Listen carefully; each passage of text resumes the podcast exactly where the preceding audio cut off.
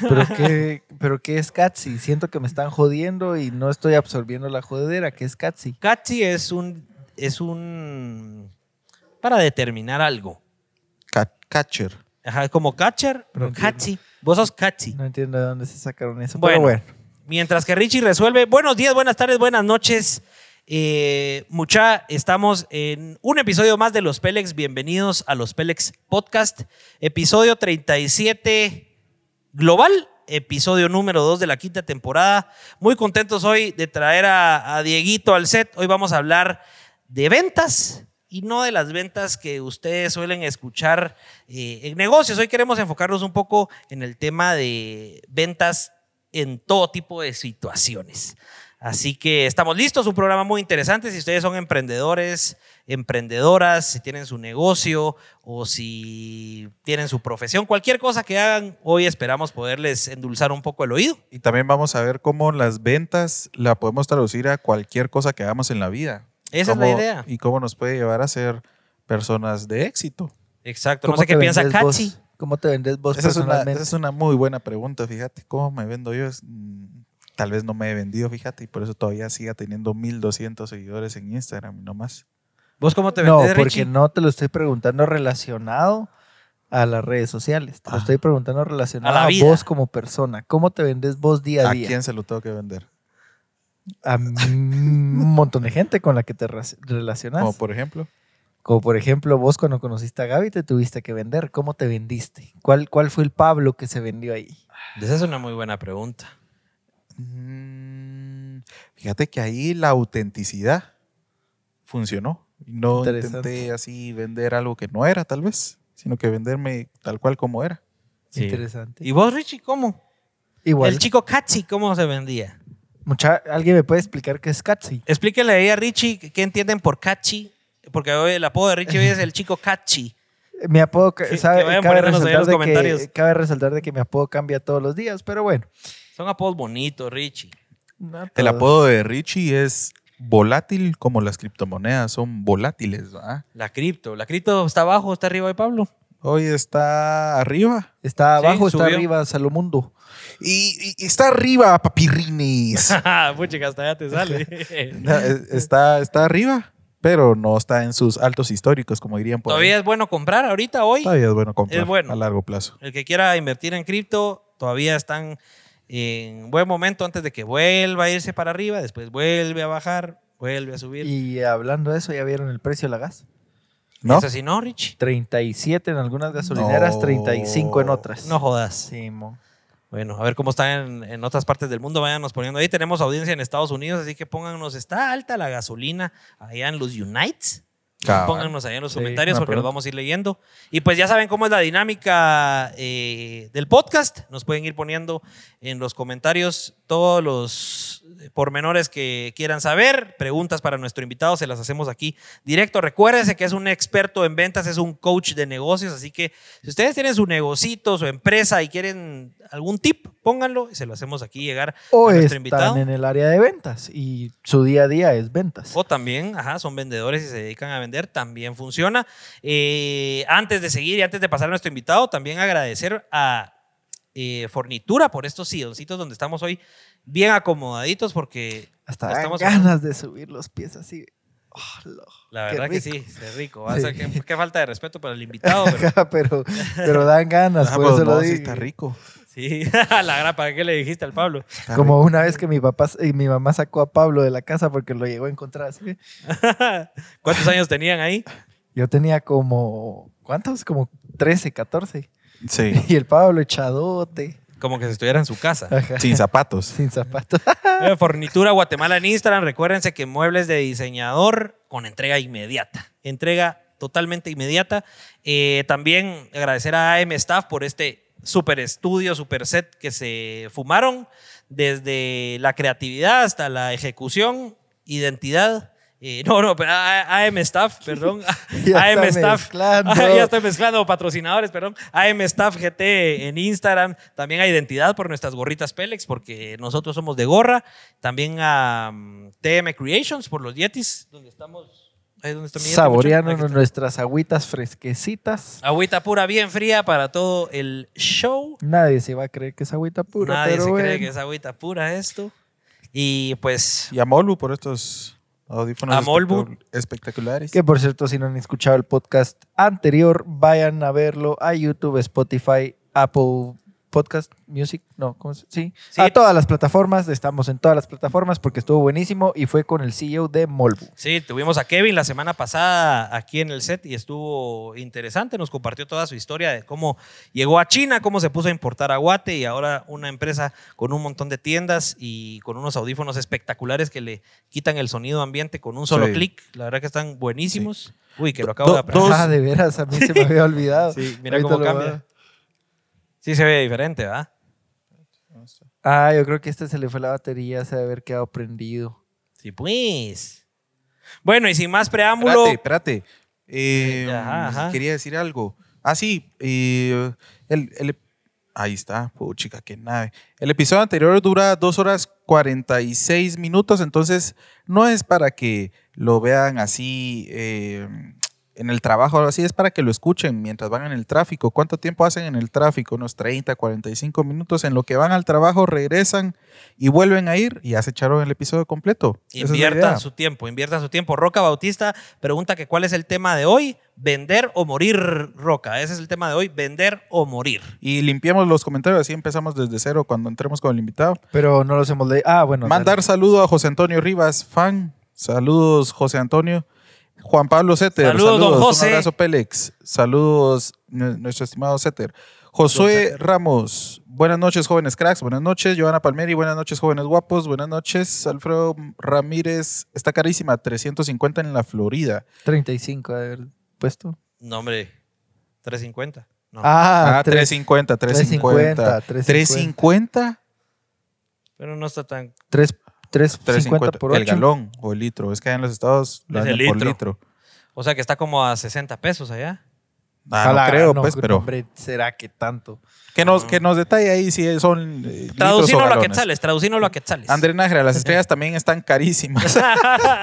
Donen Ah, sus hombre, estrellas. Esas no, esas no. ya Morsa viajera, excusas. nivel de set con todo. Buena onda, Morsa. Buena onda, Morsa Viajera, Morsa Viajera. Gracias por estar aquí. Morsa, no sé qué, en qué episodio del Pélex fue que, que vino a caer aquí al, al show. En el Y qué episodio bueno que se de quedó. Viaja con nosotros. Ah, en el episodio de Viaja con nosotros, es Ajá. cierto. Pues qué buena onda que estás aquí, Morsa. Recuérdense compartirnos en sus historias, por favor.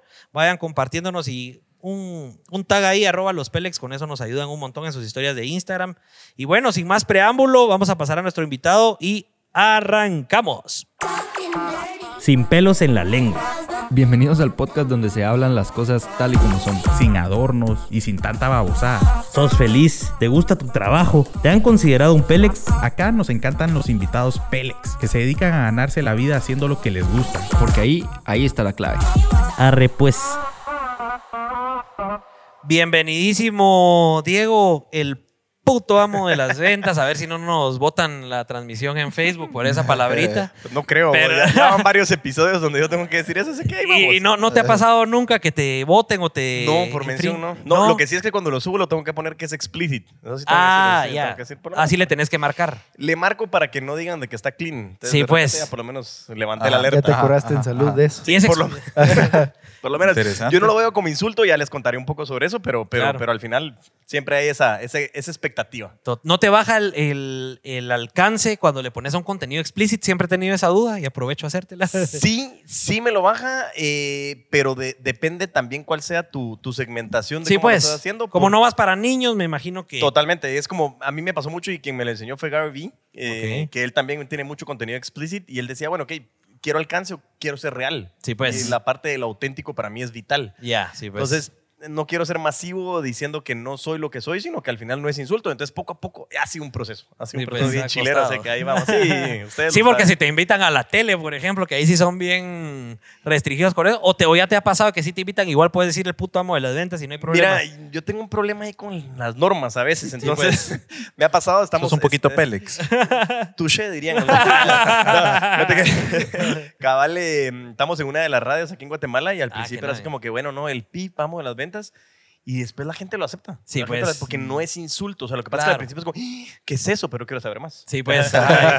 causa intriga. Ah, ese, es- ese era el punto, era ser Sí, pues. disruptivo. Ah, qué disruptivo. ¿Dónde te pueden escuchar en la radio para que la Mara sepa de una vez? Estamos en Radio Infinita los jueves de 3 a 4 pm con Ale de León. Es un programa que se llama Gente de Cambio. Ahorita estamos en un proceso pasándonos a Ventarketing, que es hablar de ventas y de marketing, Ah, eh, que está muy enfocado en emprendedores. Entonces, eh, la audiencia se ha vuelto muy enfocada en, en- en que necesita ese apoyo y esas micro como auditorías o consultorías que para nosotros es un gusto darlas. Entonces, ha vuelto bien chilero, la verdad. Y los llaman con sus dudas y todo el Llama rollo. con las dudas y lo que hemos hecho que es bien chilero es de repente alguien llama a un programa, nos plantea su caso y al programa siguiente invitamos a alguien especial, además de ventas y marketing, por ejemplo, finanzas o redes sociales, Ajá. y le hacemos una microconsultoría. Ah, qué Entonces, nice. chilero, entonces la audiencia pues participa así bien interesante. Qué buenísimo. La Pues Diego, sí. gracias por haberte aventado a venir aquí a los Pélex. La verdad que eh, qué alegre. Seguimos tu contenido, seguimos tu podcast. Y nos gusta todo el rollo de las ventas y, y, y te- hemos seguido tu contenido. Así que nosotros orgullosos de tenerte por aquí. Déjame decirte que implementamos el, tu podcast como normativa para Como tarea. como tarea obligatoria para todos nuestros vendedores. Se tenía que decir y, se, se dijo. dijo. No, pues, me encanta, Sí. la verdad que Y si muchísimas no gracias. mandan brief, no está tarea hecha. No está tarea. No, hombre, eso sí, eso sí, de verdad que muchísimas gracias, eh, porque ese, ese es el fin. O sea, créemelo, y, y- y me encantaba porque precisamente estaba hablando aquí antes con Kevin de, de Molbu, que, que- que ahorita no lo está viendo porque está jugando básquet, ya sé. Ah, ya sí, pues. Está fino. Pero cuando lo vea, sé que estamos escuchando bien por sus audífonos. así que sí, cool. Pero, mm, pero precisamente él, él fue una de las primeras personas que me compartía que utilizaba el contenido para generar esa capacitación con su gente. Y, Sí, pues. para mí en esos momentos se comienza a pagar lo que hago. Claro. O sea, y ustedes lo saben, todo está, toda la gente, todo el back office, toda la preparación, todo eso. Y el momento que alguien me diga eso, para mí es, o sea, se está, está pagando. Ahí se está pagado, pagando. Totalmente. No, y créeme que empresas así como nosotros, que vamos viendo que hay un montón de tips que de veras van evolucionando y le van funcionando a los vendedores, ya vamos pensando más allá en, bueno, eh, puchica, una semana de estas traigamos a Diego y hacemos una capacitación presencial de algún tema en específico. Y me imagino que eso también te funciona a vos para jalar negocio. pues. Totalmente, es Ah, una- o sea, es un... Es una fuente de prospección que al final ese es uno de los fines, más no el principal. Sí, pues. Pero sí, lógicamente, y eso lo digo bien claro, alguien que quiere hacer ventas, que quiere tener un negocio, hoy el podcast es un canal espectacular para compartir ese contenido en el cual te sentís experto. Total. Pues Puchi, qué buenísimo. ¿Qué está pasando aquí a la par, mucha? Eh, Rusia nos vino a atacar. Está sonando. Así me dijeron que viniera, que viniera temprano porque había una... Ah, es que viene la procesión. viene viene la la procesión. procesión. Tan importante fue que me Ajá. Todo está bien, todo está Te bien. están haciendo procesión allá ¿Qué vamos a hacer, va? Pues buenísimo, Diego. Empecemos un poquito conociendo tu historia, eh, eh, dónde naciste, tu familia. Contanos un poquito de tu background para saber de dónde viene este puto amo de las ventas. Me llega, qué, qué- qué buena pregunta. La verdad que, que para contarlo un poco, y me gusta a mí contarlo de esta manera, es eh, eh, porque es algo bien chilero. Donde me ven aquí no tengo la planta, pero soy abogado y notario, Ajá. colegiado activo. Ah, ya no bueno. ejerzo, ah, ya no ejerzo, pero... Pero soy activo. activo porque al final es una profesión liberal que, que, que eso, eso me permite a mí saber que por lo menos sé que de hambre no me voy a morir porque Sí, pues. siempre va a haber chance Claro. que puedo hacer. Entonces es algo que ya le invertí. Entonces soy abogado y notario. Eh, y bueno, toda la vida siempre era ese clásico sueño que uno decía, ah, que va a ser como las series que uno mira, que yo quiero hacer. Ajá. Pero al final se había, un, se había un sueño utópico que sigue vivo todavía, Ok. de, de hacer un impacto y cambiar Guate. ¿sí? Ok. Entonces eh, eso siempre ha sido en, en el sentido de, de generar un impacto y, y en la parte de derecho creo que se podía hacer mucho. Ok. Eh, cuando ya salís a la vida legal ya te das cuenta que... ¿Qué es Ca- otro Cabal, eso rollo? te iba a preguntar, ¿podías? No, fíjate que pasado. como que apagan la serie y ya, Ahí se acabó el, el Suits. Ajá. La serie Suits. ya te, va- ya te vas al back office en donde... O House of Cards. Eh, totalmente. Es una mezcla entre las dos, así al, al- está bien. ahí está. El punto principal es que, bueno, eh, estuve ahí y eh, tuve la oportunidad de repente decir, bueno, estaba yo trabajando en, en bufete, trabajé algún tiempo en la parte de litigios, que es donde más me gustaba, decir, bueno, cómo poder ayudar a la gente que estaba en problemas. Ojo que, que no es solo así como a la Diego que altruista, o sea, sí, sí buscaba el tema y, y- y lo hablaba con, con Patti García también, que, que en su momento me encantaba, es, o sea, uno realmente se mete a los negocios porque quiere plata, o sea, Ajá, quiere dinero, claro. sabiendo que el dinero es un medio y no es un fin, lo vamos a hablar más adelante. Pero bueno, al final comencé trabajando y de repente me pasé a la parte de la administración pública con Ajá. ese sueño de decir, no, de plano, aquí yo cambio guate. Ajá. Difícil. Difícil. No imag- imposible, difícil, solo es difícil, solo es bien complejo. Creo que, que es, es, es un, es un- es un tema para otro episodio que podremos hablar de, de, de ver qué realmente se necesita ese concepto de colaboración exponencial de gente buena. Pero bueno, no, no, no vamos a ver. Conjunto de mucha gente. Mucha mara, mucha mara, pero, pero con ideales eh, alineados y, y- y- Claro. y como dicen, el- el poder eh, corrompe y, y- y hace a algunas personas tontos y pendejos, no a todos, pero, pero sí realmente el poder corrompe y es algo que, que nos lo dicen. eh, pero bueno, salgo de ahí y de repente digo, no, qué locura, no, Ajá. no me gustaba la parte de litigios porque te quitaba la vida y al final la ley era la ley y, y no se respetaba por X o Y circunstancia. Me voy a la parte pública eh, y bueno, ahí está Kevin González, güey. Saludos al puto llega. Ya dejó de jugar básquet. Ya está te bueno. dejó, mira, dejó el básquet por Está bien. escucharte. Solo ¿verdad? porque le dije lo de los audífonos. Está bueno, está bueno. Y mira, hay un comentario de Víctor García, que crack ese Diego, ha marcado un antes y un después de mis números. Y no me da Me pena pena decir. Ustedes saben, ahí les va a contar, ahí les va a contar Víctor García, es un caso de éxito genial. Es un tipo que, que, que yo no hice nada. O sea, Ajá. algo importante que les digo es, yo no hice nada con Víctor, sino fue él. Sí, pues. Y él encontró sentido en lo que hacíamos con las sesiones de coaching. Y él cambió una cosa espectacular en donde decía, no sé qué hacer, pero sí quiero vender, estoy bien, estoy con problemas de números, no logro conseguir eso. Y después su problema era decir, no sé qué hago con tantos clientes. Y suena mentira, pero es cierto. Ajá, y Víctor comenzó después a tener un problema de administración de tiempo. Sí, pues. Y por eso es que me parece espectacular. eh, es, es un gran amigo eh, eh, con su esposa, también súper trabajadora. Pero, pero es un caso de éxito súper bueno. Qué Y, buenísimo. y Víctor ahí está siempre súper pendiente. La verdad que, Sí. que tipazo. Qué pero bueno, regresando Y- después para... Y mira cómo está conectado el mundo. Por Víctor, cono- te conocimos a vos. Ah, no te puedo creer. Simón. Sí. De Víctor, ve, crack, me llega. Sí, ahora putamos las ventas. Cabal, contratamos a Víctor para que nos hiciera un trabajo de instalación de Ah, un qué servidor y toda la onda. Nos, no- nos contó parte de su historia. Qué bueno. Nos contó que habías. Ya era fan de los Pelex antes, Ajá. Porque había visto el de Marcel Barascut. Cabal. Y pucha, cómo está conectado todo. Sí, ¿ah? aquí es Sí, un networking de la gran Sí, diabla. man. Total, total. Y a través de él es que te conocimos. Vos, qué buena estás, ¿no? onda, qué buena Sí, onda. Un gran sí. agradecimiento a Víctor y a Rosario y su esposa. La verdad que, que les a- le agradezco mucho y, y- y sobre todo lo que ha hecho él y lo que ha logrado impactar, porque lo que más me gusta es que a través de su historia él generó empleo. Y eso Sí, me pues. parece a mí un espectáculo. Eso Claro. realmente es genial. ¿va? Qué nave, qué nave. Entonces, bueno, regresando a esta mi historia, me aburría que va, pero bueno. no, hombre, no, está buena, está buena. ¿Cuánto tiempo estuviste de abogado? ¿Cuánto duró ese probar, probar ser... Mira, yo comencé a trabajar realmente en, en el mundo del abogado. Empecé a la mitad de la carrera. Empecé desde Ah, procurador. Eh, Ok. Yo trabajaba con, con un gran amigo ahí, con Luis Pedro Bermejo, y, y- y trabajé su familia, todos abogados, eran como cuatro o cinco abogados en la familia. Sí, Yo empecé pues. de procurador, en pocas palabras, el tramitador. Sí, pues. eh, de que echaba vueltas y mira el registro mercantil, el registro de la propiedad, la munia. El final, mandadero el del mandadero, bufete. El mandadero del bufete. Yo tenía mi carro, llegaba, lo parqueaba en, en el edificio y lógicamente en ese momento el tema de los parqueos era un costo alto. Entonces Ajá. lo que hacía era que me era más fácil irme en camioneta. Sí, pues. Entonces yo agarraba de la reforma y me iba toda la, la 152 y agarraba ahí de vuelta. ¿va? Entonces ahí andaba Un ahorro de la gran diabla. un ahorro en la grande habla, tanto que después me acostumbré tanto que me quedaba dormido en la camioneta, pero, pero- pero bueno. ¿Y parabas en dónde? No te quiero decir, no te quiero decir. No, pero, pero ya, ya hoy pues, no, realmente llevo un buen tiempo sin subirme a un transporte público, pero, pero, pero realmente eh, eh, un tema interesante de, de- de empezar ahí, trabajé, bueno, ya ahí empecé más o menos unos dos, tres años, ya después me logré, me graduó, eh, ya me están regañando por el micrófono, perdón. Ahí está, ¿eh? Gracias, por el, gracias por el regaño. Me lo anticiparon, igual me regañan. Pero está bien, hay clavo. Hay clavo. Eh, y bueno, eh, después de eso pasé un tiempo, eh, tra- trabajé en litigios. Ajá. Litigios me gustaba mucho porque al final era el tema de, de, de realmente entender todo el, el tema de los, de los problemas, cómo las leyes se convierten en problemas y cómo los solucionas. Ajá. Pero el tema de litigios te quita la vida. Te Sí, quita la pues. vida y no entendía que el estar en litigios era lo mismo que emprender. Ya vamos a llegar a eso, pero, bueno. interesante. Eh, tenés que estar siempre al día, siempre, no, no hay un horario, es 24/7. Ok.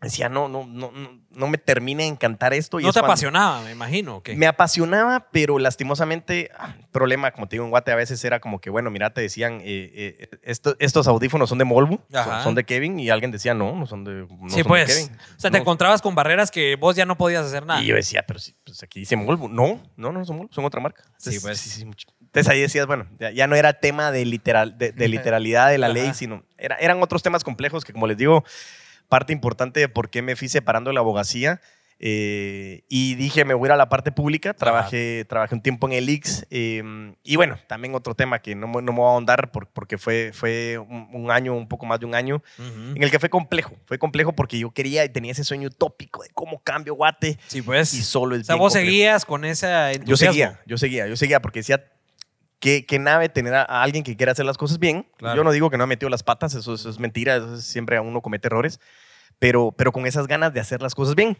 Entonces, bueno, démosle viaje. Y a- aprovechando ahí, eh, eh, en el transcurso, mi abuelo eh, siempre estuvo muy metido en el tema del, del deporte y, y- y tuve la oportunidad de ir a los Juegos Olímpicos de China. eh, Ok. ¿Qué jugabas? No jugué nada. No, Ah, no, no- no jugué nada. Fíjate que mi abuela, mi abuela eh, tenía un problema de cadera, y ya no podía viajar y el viaje era muy largo. Entonces Sí, yo pues. le dije a mi abuelo, yo me voy con vos. Y, y él lo primero que me dijo es, buenísimo, pero pagate tu pasaje. Sí, pues. Entonces ahí empezó, yo siempre he tenido ventas desde, desde que era güiro y vendía avioncitos de papel y abanicos para conseguir plata, para conseguir mi juguete. Sí, pues. Entonces siempre se fue reflejando ese tema. Y, y ahí mi abuelo me decía eso y me decía, comprarlo, pero era, era plata. Entonces Ajá, decía, ¿qué hago? ah? Ajá. Y vendías lo que se te ocurría. Desde que era época de mundial y intercambiabas las estampitas Eh. Panini y decías, bueno, ¿cómo hago plata con esto? Más de algo así, así si te salía alguno famoso, decías, Sí, aquí pues, ya la, la hice, ¿va? Bueno, ya al final fui consiguiendo eso y logro irme. ¿Por qué cuento esto? Porque a mí me encanta el deporte. De verdad que me encanta el deporte. Es, es una parte trascendental de mi vida. eh, de hacerlo. Entreno jiu-jitsu hace, hace unos ocho años. Sí, pues. Eh, hago bicicleta y me encanta mucho el concepto del deporte. Y hoy utilizo el, el deporte mucho en las ventas y hago Ah, muchas ok. analogías de eso. Sí, pues. Entonces, eh, bueno, ah, ¿por qué lo cuento? Porque cuando fui a conocer la, el espíritu olímpico, pues, era algo impresionante. Ahí, con la situación actual que estamos viviendo, era increíble que, mm, que se, se olvidaban todas las fronteras. Todos los problemas, todos eran hermanos. Todos. Y es increíble. O sea, todo el problema sociopolítico se olvida en el deporte. Claro. Entonces era impresionante. A mí me marcó eso porque decía, al final eso es lo que querés. Ajá, Total. total. Y muchos temas es, es falta de tolerancia, muchos temas es falta de escucha, que es un tema muy importante en las ventas. Y me marcó mucho. Y un amigo, mi abuelo, me decía, mira, tanto que te gusta el deporte, saca una maestría en Derecho Deportivo. Ajá. Entonces saco, ah, aprovecho, saco una maestría en Derecho Deportivo. Era una maestría semipresencial, la saco parte aquí en Guate y luego me voy a España. Eh, la quise también ejercer aquí. Todavía otro tema. de- Otro rollo. otro rollo, otro. Pero, pero, pero sé que en algún momento dado se va, va, va a ser. Y como estábamos hablando de los puntos de conexión, Ajá. yo creo mucho en eso también. Creo muchísimo en los puntos de conexión. Steve Jobs eh, siempre decía connecting the dots. Y, y- y ya tiene algo para qué. Siempre te pasa algo para qué. Ujú. Y, y bueno, decía, bueno, alguna vez va a funcionar o algo va a hacer para que esto tenga impacto. Ujú. Y bueno, regreso, regreso a Guate y estoy un rato, o- otra vez todavía, eh, regreso, regreso a trabajar todavía a Guate y luego me sale la oportunidad, como yo saqué mi tesis en, en marketing deportivo, encontré el mundo del marketing. Dije. "Wow, qué genial el marketing. Esto es una nave, saber comunicar las cosas es, Claro. es realmente genial. ¿sí? Entonces, em, dije que, que quiero estudiar marketing. Entonces, hablando con mi viejo y todo, y, y- y- ¿Qué año fue eso? eso fue en el 2010. Sí, en, pues, el, en el Dos- 2010. Otra era. Eh, eh, sí, aquí, aquí sí, ya- ya- como decía hoy, ya uno está roquenial, diría. Ruquenial. Está buena. Entonces, ahí, ahí andábamos y, mm, y bueno, la cosa es que, que, que digo voy a estudiar marketing, pero mi viejo me dice, mira, nave, me gusta, o sea, siempre era muy pro de, de, de lo que uno quisiera hacer, pero, pero el tema era que el marketing era como un nicho. Entonces, Ajá. mira, tal vez ampliarlo más, búscate estudiar algo como un MBA para que tengas un, un, un- un enfoque más amplio. Ujú, ujú. Y bueno, el deporte en mi cabeza metido. Dije, bueno, ¿qué hago? Comienzo a buscar y encuentro un MBA en Buenos Aires. Entonces, una ciudad eminentemente deportiva. Logro sacar mi crédito para mi maestría. Entonces, qué porque ahí mi viejo me dice, mira, qué buena onda, te deseo todo lo mejor, vamos, buena onda. o sea, siempre, tu crédito. siempre me han apoyado, pero en ese tema era así como, mira, pues Ajá, dale viaje, ¿va? claro. Entonces saqué mi crédito y todo. Y, y bueno, me voy a Buenos Aires y, y una, una experiencia espectacular en donde ahí empre- eh, eh, empecé a entender una de las grandes diferencias que han marcado mi vida en las ventas. Ok. Y era la diferencia entre estudiar y aprender. Ok. ok. Y me recuerdo muy ¿Cuál bien. es esa diferencia? Este, me recuerdo muy bien. Fíjate que estábamos, estábamos yo, yo estaba con, con, con un amigo, Jonathan, Jonathan Soto, que, que era un chapín que, estaba, que era el roommate allá. Y, y- y yo, como abogado, ay, decía, bueno, eh, lo primero que me tocó a mí era management financiero. ah, Entonces Ajá. era madre santísima. Entonces yo siempre decía la pésima broma que, que para mí el ban O sea, yo hablaba en van y yo pensaba que era un carro. Ajá. O sea, nunca pensaba que era el valor actual neto. Entonces, tenés que estudiar mucho, Claro. estudiar, estudiar. Sí, porque vos de números, nada en esta, ese momento, pues. Realmente, o sea, lo más que había sacado era contabilidad Ajá. y no había tenido como esa conexión de enamorarme de los números. Sí, pues. Entonces estábamos, yo estaba estudiando y allá en, en Argentina la, la- la fiesta empieza después de la una. Ajá, sí, de la una de la mañana. Entonces estábamos ahí sentados y mira, vamos a ir a tomarnos una chela. ¿va? Ajá. No, tenemos examen en una semana. Ajá. Sí, pero, pero es en una semana. Sí, pero no sé, o sea, tengo que estudiar. Ujú. Mira, ¿y a qué viniste acá? A estudiar. No, viniste a aprender. ¿Y qué diferencia hay? Es que estudiar es esto teórico. Aprender es la sumatoria de experiencias que vas a tener. Sí, pues. Y te veniste a Buenos Aires para aprender, porque si estudiaras el lenguate. Ajá. Me agarró en fly y dije, Ajá. Tengo que parrandear. me voy a tomar esa chela. esa era mi excusa. Pero sí marcó, marcó mucho y me recuerdo muy bien en ese, en ese comedor que estaba estudiando porque realmente era es cierto. Muchas veces queremos ah, todo lo teórico y, y el gap entre la teoría y la práctica a veces es duro. Y, Sí. y- y por eso es que también en su momento nace el podcast de Crece o Muere porque era hablar de las ventas, no te digo que rough and tough, sino que fuera más masticado, Ajá, más, más, más de decir, aquí, estoy. O sea, que no es como, cualquiera lo pueda entender. Exactamente, porque no era como de, sí, entonces aquí está. No, no, Ajá. no tiene que ser así, o sea, tiene que ser la realidad porque al Ajá. final somos seres humanos y querés vender, vendemos ideas, vendemos proyectos, vendemos servicio, vendemos eh, acompañamiento, vendemos seguridad, entonces, Ujú, o sea, vendemos total. de todo. Entonces, de ahí comencé a entender ese concepto. Yo regreso a Guate, eh, entro a trabajar en una empresa eh, de, de café aquí y comienzo a trabajar algún tiempo en, en- en la comercialización de café en grano. Sí, ves. Y me sirvió mucho porque metí la pata en paleta. Ajá. ¿sí? Te Por- costó. me costó. me costó porque, porque realmente el concepto era eh, que yo tenía que salir a vender. Y yo no entendía todavía ese concepto. Pero vos ya venías, o sea, por tu MBA es que lograste venir a, a poder desenvolverte en un trabajo de comercialización o, o- o cómo te proyectaste hacia un puesto de comercialización si todo tu background no tenía nada que ver con ventas. Espectacular pregunta, espectacular pregunta porque ese era uno de mis temores a la hora de irme y decir, bueno, soy abogado, Ajá. llevo es- eso que te venden la carrera en cinco años, es Ajá. mentira, es Ajá. mentira, es mentira. Pero bueno, es otro tema. Eh, dije, bueno, es un riesgo. ¿ah? Y decir, bueno, ¿cómo regreso? Pero gracias a Dios he tenido la habilidad de, de- de poder hacer esto, de poder comunicarme. Eh, me senté con la gente y yo tenía la oportunidad de trabajar, regreso. Y, y había un puesto en un banco. Eh, y, y chilero, chilero el banco, la verdad, cool, pero, pero era como el tema monótono. Yo lo, soy- me- a mí me gusta mucho el dinamismo, Sí, los cambios, eh, la flexibilidad y el sistema financiero todavía era muy, muy cuadrado. Sí, Después pues. paré trabajando en seguros, ya les contaré. Ajá. Pero, pero, pero el tema es que, que en ese momento estaba ahí y decía, bueno, no, me gusta esto y lograron encontrar en mí esa pasión. Dijeron Sí, pues. que nada, o sea, este tipo va a cambiar el negocio. Ajá. No lo hice.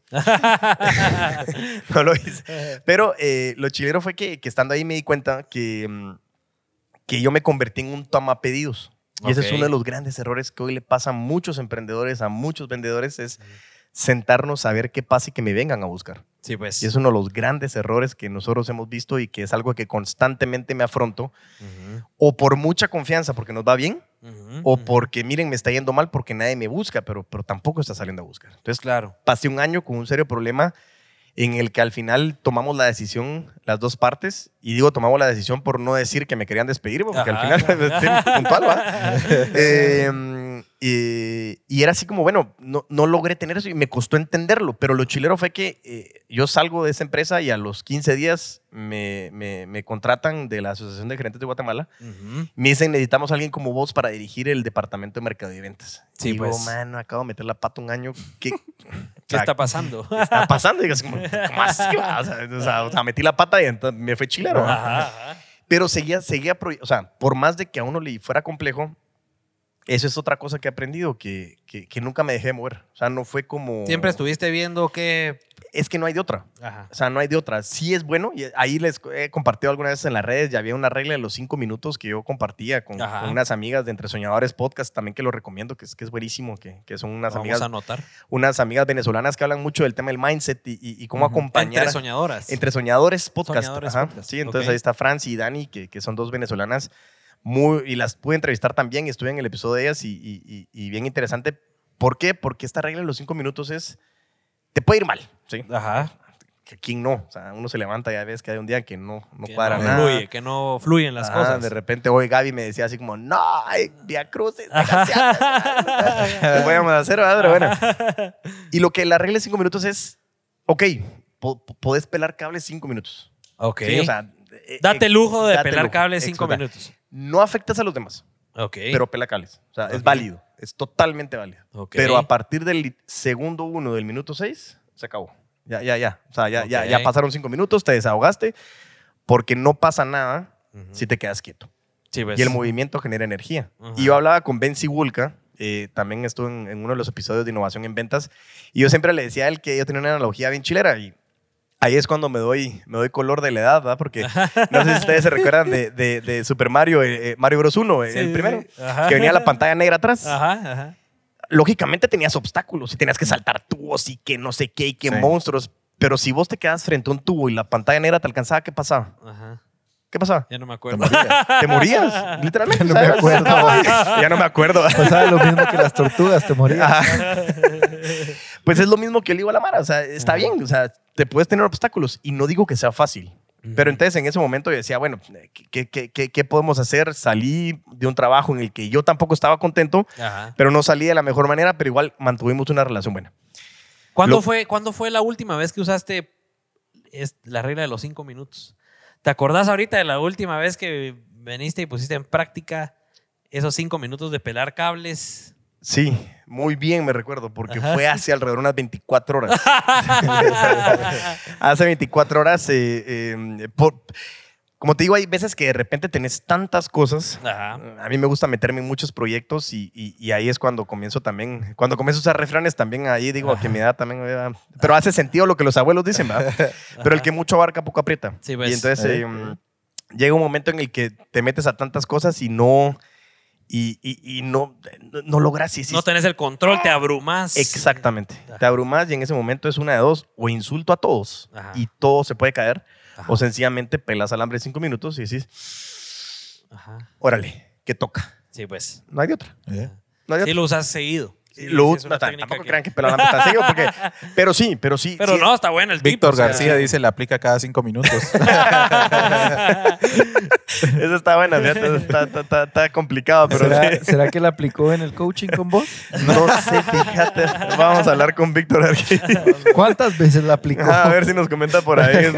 Así, Mira- espérame en cinco minutos. espérame cinco Solo minutos. quiero regresar, solo quiero regresar unos cinco minutos para que no se nos vaya después, no se me vaya después la pregunta. Hablabas de que muchas veces el error del emprendedor, del negociante, del empresario es que se queda en modo de, ¿cómo le Eh, llamaste? Receptor, toma pedidos. Toma Toma- pedidos.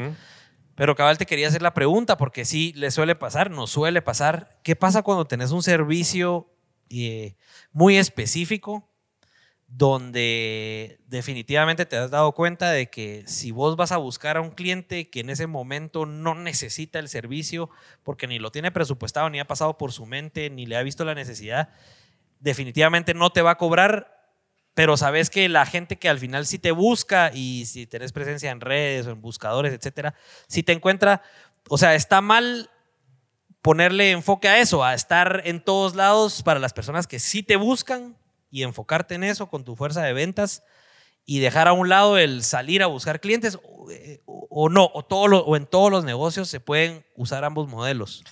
Te va a pasar una cotización. No, no. Y no te la va a responder el micrófono. Te la respondo cuando terminemos. ha- Hablamos en la reunión la otra semana. No, no, no. cinco minutos. Cinco minutos la regla. No, buenísima la pregunta. Y, y algo, algo que, que, que hacen el tema de ventas que es bien chilero, ahí Juanca, es, es, es el tema puntual de que al final todo se refiere a enfoque. ¿sí? Y regreso a lo que te acabo de decir, el que mucho abarca, poco aprieta. Muchas veces, ah, yo quiero tener un montón de clientes, Ajá. pero no sé quién es mi cliente. sí, ves. Y yo lo hablaba con Patty precisamente en una conversación en que me decía que una de las recomendaciones, y ese es, ese es como un teaser para un episodio que va a salir en abril, Ah, nada. Nítido. eh, bien chilero, porque con Patty al final de, de, de Dressy, eh, Ujú, sí, sí. yo le decía, yo quería una entrevista, pero no quería saber su historia. Le decía, no es que no la quiera saber, lo que pasa es que ya la sé. O sea, porque la he escuchado varias veces, me parece re cool, sino Ajá. quiero que hagamos algo diferente. Ajá. Entonces, como un teaser, eh, ella me decía algo bien importante y es algo que comparto y es tu mercado objetivo. Ok. Es saber quién es tu cliente. Ok, Sí. ok. Porque me decías, voy a ir con alguien que no me necesita, que no me tiene presupuestado y que no ha pensado en mí. Ajá. Pregunto, ¿es tu cliente? Sí, yo te lo decía pensando en que es mi cliente objetivo al que le voy a tocar las puertas, pero sé que si no está pensando en mí o en mis servicios, le va a valer madres, entonces que tal vez puedo ganar más enfocándome en el otro modelo que te digo, en estar presente en todos lados para los... Para los que sí. Para los que sí te van a buscar. No, ¿ya? totalmente. Y, y- y regreso, y no era, no era tanto como, como decirlo de, de- de que estuviera mal o no, sino al revés. Si sí es tu cliente objetivo, si es un prospecto al cual le puedes ir, hay que saber administrar el recurso más limitado que tenemos, que es el tiempo. Ok. Entonces comenzás a ver dónde está tu rentabilidad. ¿Por Sí, qué? pues. Porque estábamos hablando hoy precisamente en una reunión con un gran amigo en tema de seguros. Me decía, bueno, es que yo de repente tengo que estar en, no sé, 10 reuniones al día. Ajá. 9 son de pólizas de 200 quetzales. Sí, y ves. una es una póliza de 200 mil. Sí, pues. Entonces yo no le digo que no sean importantes los de 200, pero al final no solo es el tema de yo te entrego mi tiempo, es qué rentabilidad tengo. Claro. Y aquí ok. una recomendación que a mí me ha encantado y la escuchaba en, en- en un video en TikTok que, que realmente decían, o sea, e- eso, eso, eso de que, de que, de que, y lo hablamos con Patio también, de que ay, si amas tu trabajo, nunca vas a trabajar en tu vida. Ajá. Eso es paja. Eso sí es mentira. O sea, y algo que yo le decía, o sea, si tu pasión no es rentable, es un hobby, que está bien. Ajá. Está bien. O sea, si tu pasión no es rentable, es un hobby. Y está bien.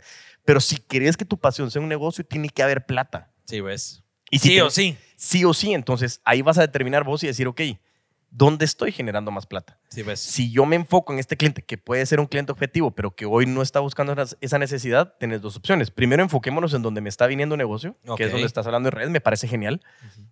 Pero también entender por qué no me está viendo valor. Y ahí es donde yo muchas veces digo, ok, ese sí es mi mercado objetivo, pero no encuentra la necesidad porque no se ha dado cuenta de qué manera, generando contenido de valor, yo puedo despertar la necesidad de ese cliente.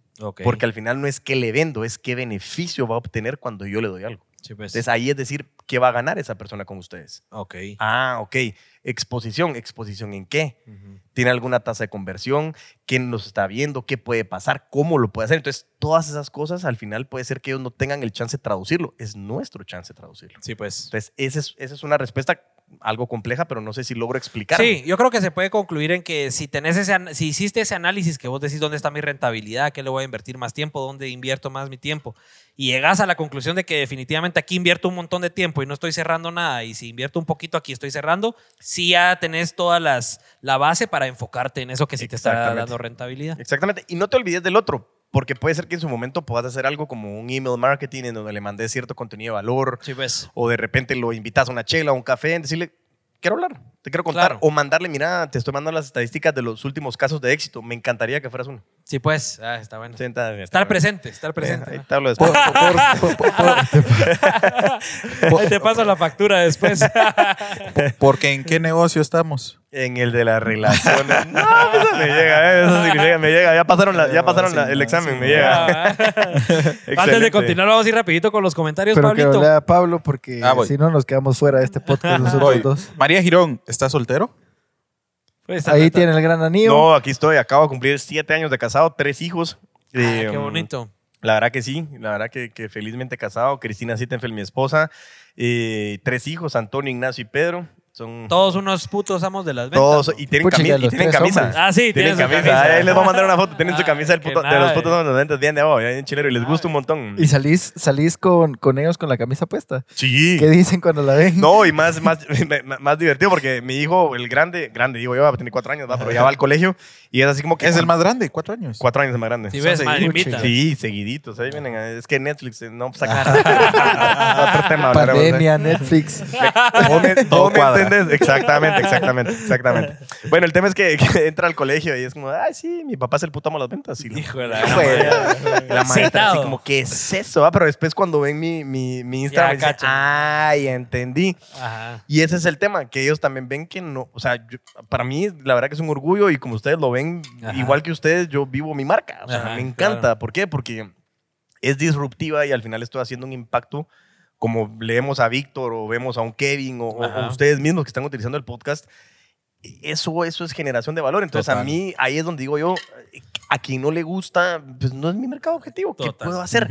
Y hay gente que no le gusta, que al principio como, el puto amo las ventas, pero me puedes cotizar. Entonces, Ajá. Pasa. Y Ajá. al principio las empresas me decían, no, es que no puede ser con eso. Y hoy me contratan como el puto amo de las ventas. Sí, pues, Entonces, es claro. de, Rompiste la barrera. vamos Y ahí. tus cotizaciones van con el puto amo de las ventas. Van con el, con el logo de la empresa, que es Afan Consulting, que Ajá. es una empresa consultora de la familia, ahí con el chino Enrique es mi viejo.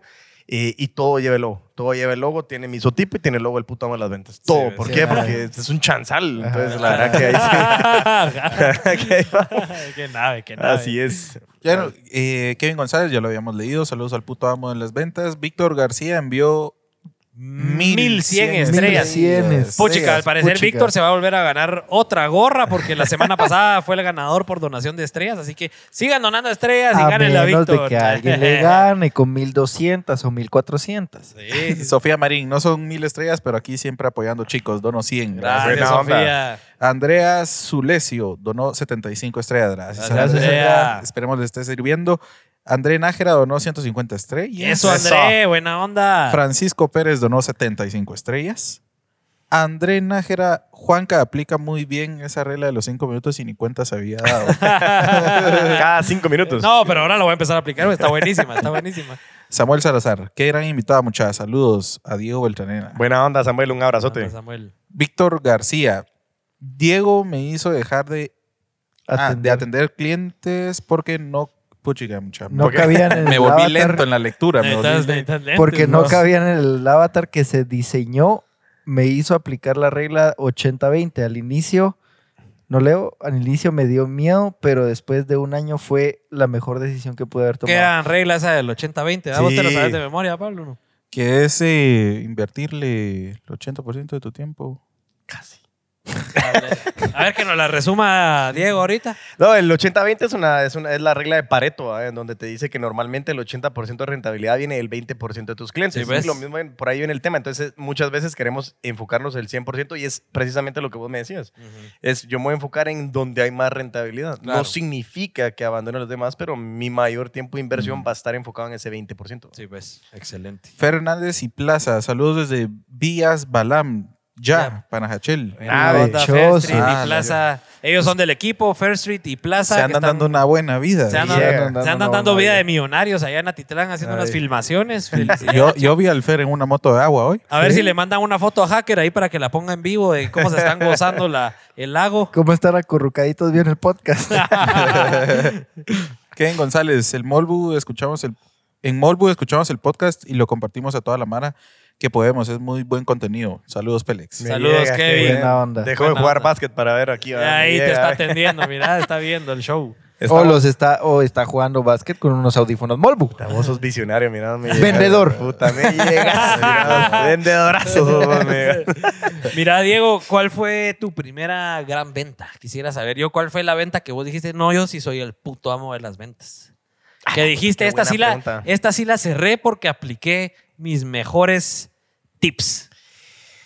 Qué buena pregunta. Eh, no se me viene a la mente alguna que digas así como que, wow, fue increíble. Eh, mm, O alguna buena historia donde vos digas, no, aquí sí apliqué esta y esta y esto ah, fue lo mira, que... bueno, al- una buena historia del, del- de- del tema de los seguimientos eh, es, es como contraproducente, pero, pero en el tema de seguros ya llegaremos a esa parte de la historia, ¿va? Porque, porque por ahí vamos, pero, pero un cliente al cual le di seguimiento, no, no ese seguimiento molesto y, y así como incómodo de, de- de, de ser, como dirían los colombianos, de ser cansón o, o intenso, sino, sino porque sabía que podíamos hacer cosas en conjunto. Y fue una aseguradora que nosotros estábamos persiguiendo porque yo estoy metido en el tema de, de- desarrollo y diseño de programas de comercialización masiva de seguros. Ok. Y estuve atrás de la empresa cuatro años. Cuatro años. Cuatro años. Con seguimiento. Cuatro años. Y era seguimiento y, y- y- generación de valor, eh, contenido de valor. Eh, les enviaba mucho contenido de cómo estaba impactando a las aseguradoras el desarrollo de, de- de la comercialización masiva, qué estaba haciendo. ¿Por qué? Porque la comercialización masiva hoy lo que está haciendo es generar un acceso al seguro a mucha población en Guate, bueno, a nivel mundial, pero en Guate puntualmente.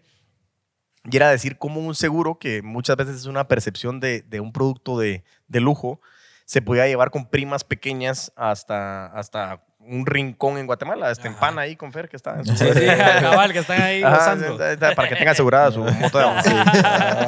Entonces, eh, eh, el tema puntual era que, que fueron cuatro años y, y que era, era constante seguimiento. Y cuando, cuando en su momento eh, me dicen, buenísimo, Diego, mira, vamos a empezar, vamos a empezar. La verdad que, que logra- lograste convencernos con el seguimiento, estamos súper contentos con eso. Y empezamos con, con- con un negocio súper pequeño, súper pequeño. eh, te estoy hablando, no sé, de, de 100 pólizas. Y era pequeño en el tema masivos.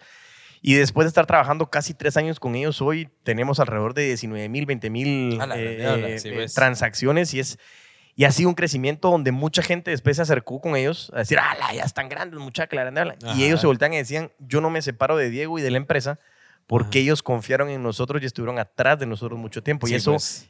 Es lo que vos decías, el negocio de las relaciones. Hicimos tan buena relación de decir, yo confío en ustedes y sé que ustedes pueden alcanzar esto, que decían, wow, o sea, De hay- aquí no me salgo de esto. de aquí no me salgo. Y, y- y como te decía, y ahí sí a- aprovecho a decirles ahorita eh, en vivo eh, una gran felicitación por Eduardo, porque, porque para mí una frase que me encanta es, el secreto del buen vender es saber atender. Y desde que te recibe alguien así, Contarle a la gente quién es Eduardo Ah, para que mira, pues, yo- en contexto. yo venía entrando... La historia. Yo venía entrando ahí con, con mi mamá van, que dicen que, que es el bus.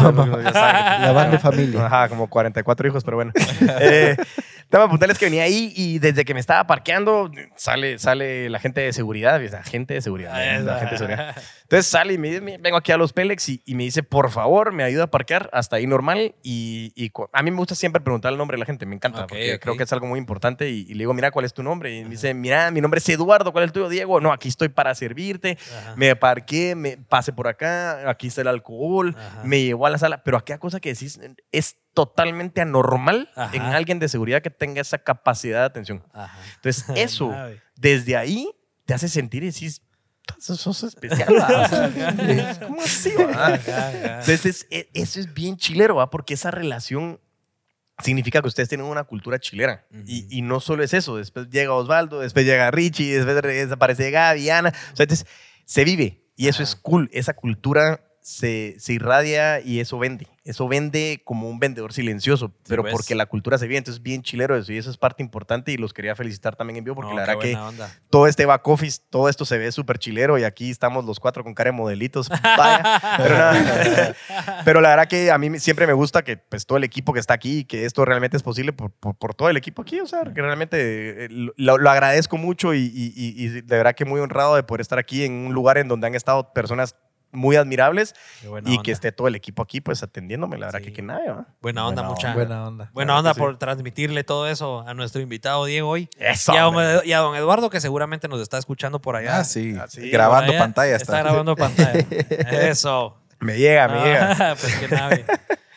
Pues qué interesante, Diego. Al final, como vos decías, las relaciones importantísimas. Totalmente. Importantísimas para que puedas afianzar clientes, pues también, porque no Así solo. Mira, yo te quería hacer una pregunta. Hablabas del seguimiento de este cliente, estuviste cuatro años con seguimiento.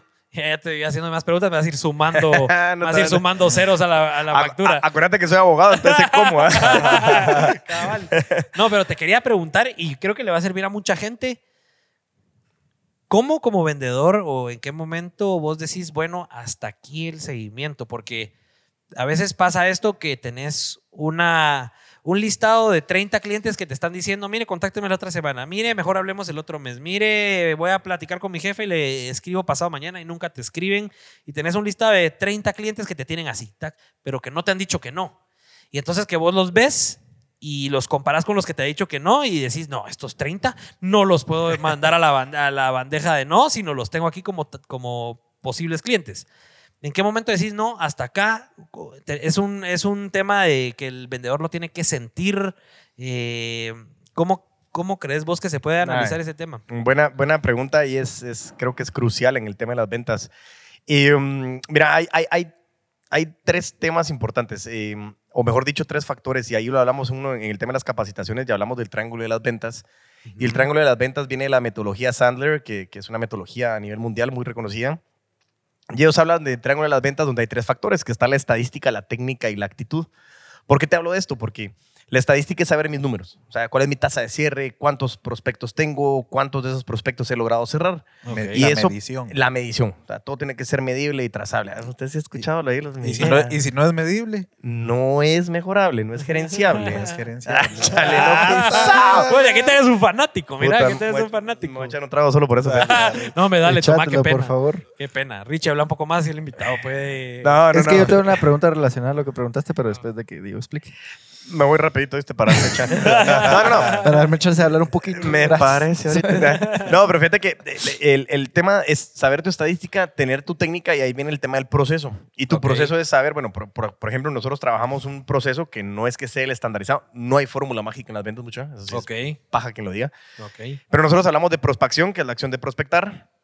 Eh, de ahí venimos con el tema de primer contacto, de ahí venimos con la entrevista en ventas, donde levantamos mucha información, hacemos muchas preguntas. De ahí viene la fase de seguimiento, cierre, postventa, referidos y recompra. ¿Por qué hago esto? Porque mi proceso tiene que tener cierto tiempo. ¿sí? Y cuando hablaba de medición, ahí hay una cosa que se llama el CRM, que es Customer Relationship Management, que es el software que me permite a mí gestionar mis relaciones. Y si regresamos a lo que decía Pablo, ¿en qué negocio estamos? En En el las relaciones. Relaciones. Puta, pero no me regañen, pues pensé que se iban a emocionar un cachito El más. pero- negocio de las relaciones, Eso, hombre, Diego. buena onda. Voy a hablar con Eduardo allá afuera. yo, lo hice, yo, yo lo hice en el tono como lo decís en el episodio 10, porque en todos los episodios lo decís. El episodio 10, ¿en qué minuto? Me llegas. En el 833. Me llegas. Pero el tema de, de- de- de- de gestionar tus relaciones es saber cuál es ese proceso. Vos tenés que tener definido ese pipeline y decir, bueno, cuál es mi fase, cuándo contacté, qué pasó. Siempre pasa. Y hay un factor muy importante en Latinoamérica y más en Guatemala. Ok. La gente no sabe decir que no. Es un severo problema. Y me ha pasado, yo he hablado con gente que trabaja de fuera y viene aquí a Guate, gente extranjera que trabaja en Guate, y me dice, mano, es que es increíble. No, vos me encanta y yo quiero estar en los Pelex. No, Ajá. no, pero ahí voy a estar. Llámame la otra semana. Ajá. Y seguís esperando que te contesten. Ajá. Porque la gente no sabe decir que no. Sí, ves. Hay que entender esa parte Inclusive cultural. nosotros, o sea, hay veces a mí que me cuesta decir que no y, Espera, y, agarro valor y digo que no. Pero si no Totalmente. agarrara valor sería fácil. No, la otra semana. No. Y- Estás en una reunión. Y Por es- favor, me llamas después. Gracias. Sí. No, y es, y es un tema cultural interesante porque al final es puro tema de ego, de decir, yo no le voy a decir que no a Richie, porque lo va a voltear. No me sienta mal. Ajá. Yo no le voy a decir que no a Richie porque entonces en mi cabeza digo, si yo le digo que no, pobrecito, vamos, porque Ah. se hizo mucho esfuerzo y, y- y si le digo que no, pobre, y él dice, bueno, y si me dice que no, ¿qué tiene Diego contra Richie? Ajá, ajá. Son un montón de cosas. Y estás haciendo una película Ajá. de las que no habían en pandemia y por eso tengo tres hijos, pero, de- pero estás, estás haciendo, estás haciendo una, una película que, que la Mara no entiende eh, o, o logra, nos cuesta mucho separar la parte personal con la parte empresarial. Es clarísimo, clarísimo de que nosotros tenemos roles y somos la misma persona, o sea, eso está clarísimo y no, no es que nos podamos separar. ¿Por qué hago toda esta vuelta? Porque la gente no sabe decir que no Ok. y tenemos que aprender a confrontarlo. Ok. Yo he tenido prospectos en los que le digo de repente, Richie, eh, yo te mandé, hablamos, te levanté la información, teníamos un punto principal, te llamó la atención una propuesta, eh, te, hago, te hago llegar la propuesta. eh, parte importante de los seguimientos es, Richie, ¿cómo estás? Mira, eh, recibiste la, la propuesta, vos sí la vi en el correo, pero no la he visto. Eh, ¿Por qué no me llamó la otra semana? Y ahí es un punto principal. ¿Por qué no la miramos ahorita y la revisamos juntos? y? Exactamente. Y ese fue uno de los, ese fue una de las ventas que, que ahorita me recuerdo con, con, con Luis Fernando Montenegro, que, que tuvimos la oportunidad en Corporación Dinámica de, de acompañarlos en el equipo. Y, y- y eso fue lo que me hizo a mí cerrar el negocio. Sí, pues ahí mismo lo Que agarraste. yo le dije, ajá, le dije, mira, y, eh, hagamos una cosa, te la mando ahorita por WhatsApp, aprovechemos que estamos hablando, resolvamos dudas y así vemos qué pasos a seguir tocan. Ajá. Cuando él comienza a revisar la propuesta, me dice, mira, me encanta la propuesta, pero lo que más me gustó es cómo me hiciste que la revisaras una vez. O sea, tu manera de seguimiento es algo que yo quiero en mi gente. Ajá. Entonces, ¿cómo llegas a saber cuándo? Ajá. Vos tenés tu tiempo en tu proceso y decís, bueno, yo ya sé que mi proceso dura 45 días. Si vas por Sí, el día pues. 120, hay problemas. Ok. Está bien 50, está bien 55, pero al día 55 me ha tocado a mí decir, ok, Richie, ¿qué onda? ¿Cómo estás? Mira, hemos hablado, eh, te mandé todo, revisamos esto, según lo que me dijiste es esto y esto y esto. No he tenido respuesta tuya. Tampoco quiero ser molesto con vos. Entonces, voy a tomar esto como que si no hay interés de tu parte, no te preocupes, el no es bienvenido también. Me sirve Ajá. mucho a mí también. Entonces, si es un no, buenísimo, pero si no tengo respuesta tuya, voy a tomar como no para que mi proceso tenga un cierre en mi CRM. Así que yo quedo a la orden con vos. Me agra- agradezco mucho la confianza de haber tomado mi, mi propuesta y ya sabes que estoy aquí para atenderte. ¿Qué pasa? Re- repet- ¿Repetilo? Eh, ¿Cómo, cómo fue? eh, eh, eh, Solo quería saber si, si era memorizado o fue No, no, no. y- pero te lo juro que lo he tenido que hacer un montón de, un montón de veces. Y hay tres opciones. Pasan tres cosas. La primera es te dejan en azul. Ajá, ajá. Ni te responden. Pero ya sabes, Ajá. das, das por hecho Claro. y pasas adelante. O sea, al final ya, ya por lo menos dejaste sobre la mesa de que eso pasa. Más adelante puede ser que te vuelvan a contactar. La segunda es, Diego, qué pena. He estado súper ocupado, tipo Pablo. No, está- he estado ocupado, pero la verdad que sí, no es el momento. No lo tenemos presupuestado. eh, no, no, no lo vamos a tomar. Entonces ahí, ahí la, la, la parte es, me encanta que me has dicho que no. Solo me gustaría saber si fue tema precio porque no, no logré trasladar valor o, o si pasó algo más. Me dice, sí, es tema de presupuesto, buenísimo. ¿Cuál, había- ¿Cuál habría sido el presupuesto que vos querés? Tanto, y ahí me va a dictar a mí de que si realmente querían invertir en la calidad o solo Claro. salir del paso. Y eso me da a mí la pauta de decir, buenísimo, puedo negociar o no. No hacer Ok. descuentos, sino negociar qué podría hacer porque las facilidades de pago permiten que llegues en un momento a negociar. Y la tercera es, Diego, qué pena, la verdad que sí he estado súper ocupado. De verdad, me disculpo por eso. Empecemos y ponemos fecha. Entonces, Sí, funciona muchas veces. Y ahí es, vos tenés que tener bien claro tu tiempo y también no tener, con mucho respeto, no memorizado, pero. Pero con mucho respeto llegar y decir, mira, o sea, no he tenido respeto a tuyo. O Claro. sea, que puedo tomar esto como una negativa. Muchísimas gracias por todo y la gente va a saber Sí, cómo porque- responde. Porque el miedo muchas veces es de que tu cliente se vaya a enojar y de veras este, te pones a pensar, no hombre, si a este le digo, bueno, vamos a dar por cerrado, eh, no le pareció esta vez, pero vamos a quedar a la orden de que se enojen y de veras ya no te vuelvan a contactar. Ese es el miedo de muchos vendedores, pues. Claro, pero si, si vos tuvieras que estar atrás de un cliente durante Claro. un año sin que te responda, Sí, tampoco es pero mira, es que te digo que pasa. O sea, por ejemplo, te hice la pregunta porque ahorita, hace como tres semanas, revisamos todos esos clientes potenciales de un listado que teníamos ahí y con Pablo habíamos dicho, no, eh, estos clientes que de veras no han dicho nada en cinco meses, eh, de una vez a, a archivados. Y resulta que hoy Cabal contrató uno de esos que ya lleva como ocho meses, vamos. Entonces, uno ya, ahí es donde uno se pone a dudar, va, no, entonces los otros los tengo que mantener ahí.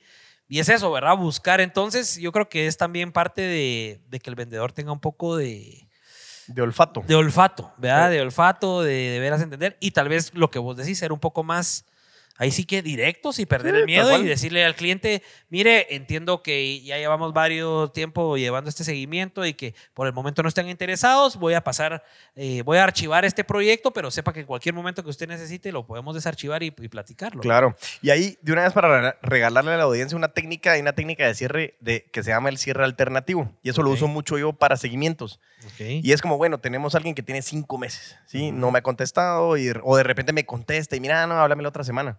Entonces le decís como, mira, eh, o quiero conseguir una reunión, pero en estos casos es, eh, quiero, quiero que le demos seguimiento al caso. No, ¿sabes qué? Háblame la otra semana, hagamos una cosa. A- a- analiza bien tu caso. ¿Qué te parece si te hablo a finales de marzo o te parece mejor que te hable a finales de abril? Sí, ves. Yo le estoy dando dos opciones que al final me va a decir a mí, contactame, ¿sí? Ajá. Pero ya no le dije yo cuándo lo voy a contactar, sino que él me va a decir a mí, no, ¿sabes qué? Quedemos mejor a finales de marzo, ¿te parece bien el 21? Sí, o el ves. 31. No, el 31 me parece genial. ¿En la mañana o en la tarde? Sí, no, pues. en la tarde, buenísimo, nítido. ¿A las 3 de la tarde o a las 4? A las 4, buenísimo. Y él te dio la hora. Entonces a las Ajá. 4 ya no te va a dar pena llamar porque quedaste a Ajá. la- eso sí, cumplí. Ajá, sí, pues. 31, 4 pm, vas a llamar y decir, hola, ¿cómo estás? Juanca, me dijiste que el 31 a las 4 te llamara. Le voy a dar seguimiento a lo que me dijiste porque estoy muy interesado en que podamos formar esta alianza estratégica. Sí, ves. Y la Mara se queda decir, o sea, está cumpliendo con lo que me está ofreciendo, yo tengo que estar con esta marca. Y son asociaciones que no la hacen conscientemente los claro. clientes. Entonces es bien chilero. Qué nave. Yo quería preguntarte algo que mencionabas hace un ratito sobre el tema de que no dabas, no, no, no dabas descuentos, sino que negociabas qué podía hacer. Y en uno de tus episodios, en el episodio donde decís uno de los errores más comunes de los vendedores es ser experto en los descuentos. Profesionales de los descuentos. Profesionales de los descuentos. Eh, ¿Cómo aplicas vos eso en, en- en- tu día a día? De no aplicar descuentos. Buenísima, buenísima la pregunta. Y fíjate que me tocaba, estábamos con una empresa de, de- de automotriz y mm, me decían, pero ¿cómo no voy a aplicar descuentos? Y ojo, yo nunca he dicho no usen descuentos. Ok. Solo digo, no lo usen como la primera carta. Es, no, es que mira, la verdad que estamos pensando, va, 15% de descuento. Es que mira, 50, 150%. Entonces, no, calma. O sea, porque tenés que entender qué es lo que están buscando. Sí, pues. ¿Les duele la plata? Si les duele la plata, están viendo precio, no valor. ¿Qué Ujú. quieren entonces? ¿Querrán más exposición? ¿Querrán una su gorrita de los Pelex? O- Ujú. o, o sea, ¿qué es lo que están buscando? Sí, pues. Entonces, ¿cómo lo manejamos? El descuento es bienvenido, es una estrategia comercial válida, totalmente válida, pero tienen que saber, y ahí es donde entra otra vez el tema financiero. Y hablábamos con el tema automotriz, ¿cuál es el promedio de descuento que ustedes hacen? 5%. ¿Cada cuántos prospectos o cada cierre, mejor dicho, ustedes hacen el 5%? 5 de cada 10. ¿Cuánto representa eso en plata al mes? Tanto. ¿Cuánto representa al año? Tanto. Y entonces de repente venís y ves un número donde decís, ¿cuánta plata dejaste ganar? Ajá. Sí, pues. ¿Qué podrías haber hecho? ¿Qué te sale mejor? ¿Dar la gorrita o esos descuentos? Entonces Sí, comenzás pues. a entender valor y eso es, es, es- es- es el tema de, de realmente eh, escuchar. Y, y nosotros escuchamos, yo siempre digo que el secreto de la comunicación o la herramienta más importante de la comunicación es escuchar. Y escuchamos para entender. Y entender es cuando decimos, ¿qué está buscando esa persona? Lo que pasa es que como vendedores nos pican las patas y queremos todo para ayer. Ajá. Y yo quiero plata para ayer porque me la gasté anteayer y así no funciona. Entonces, Ajá. hay que ser un poco más visionarios en ese sentido y por eso el tema de los descuentos es, es entender y, y es ver qué pasa. El descuento es bienvenido, pero a mí me gusta mucho y me dicen, mira, Diego, es que haceme descuento. Hagamos una cosa, no te hago descuento, pero te agrego más horas. Ah, buenísimo. Sí, ¿Por pues. qué? Porque mejor te doy más de mi tiempo, porque yo puedo aportar más con mi tiempo que por darte un 15% de descuento donde no gané plata y eh, ga- ganaste la negociación. Y eso es bien importante. Latinoamérica y Guatemala es, confunden negociación con regateo. Ajá. Y eso no es cierto, muchachos. O sea, no tienes que estar regateando. Y lo, lo hacemos. Y eso es muy importante. A mí me ha costado mucho quitármelo. Y es como hasta cuando vas a, no sé, al mercado o algo así. como, Sí, sí, sí.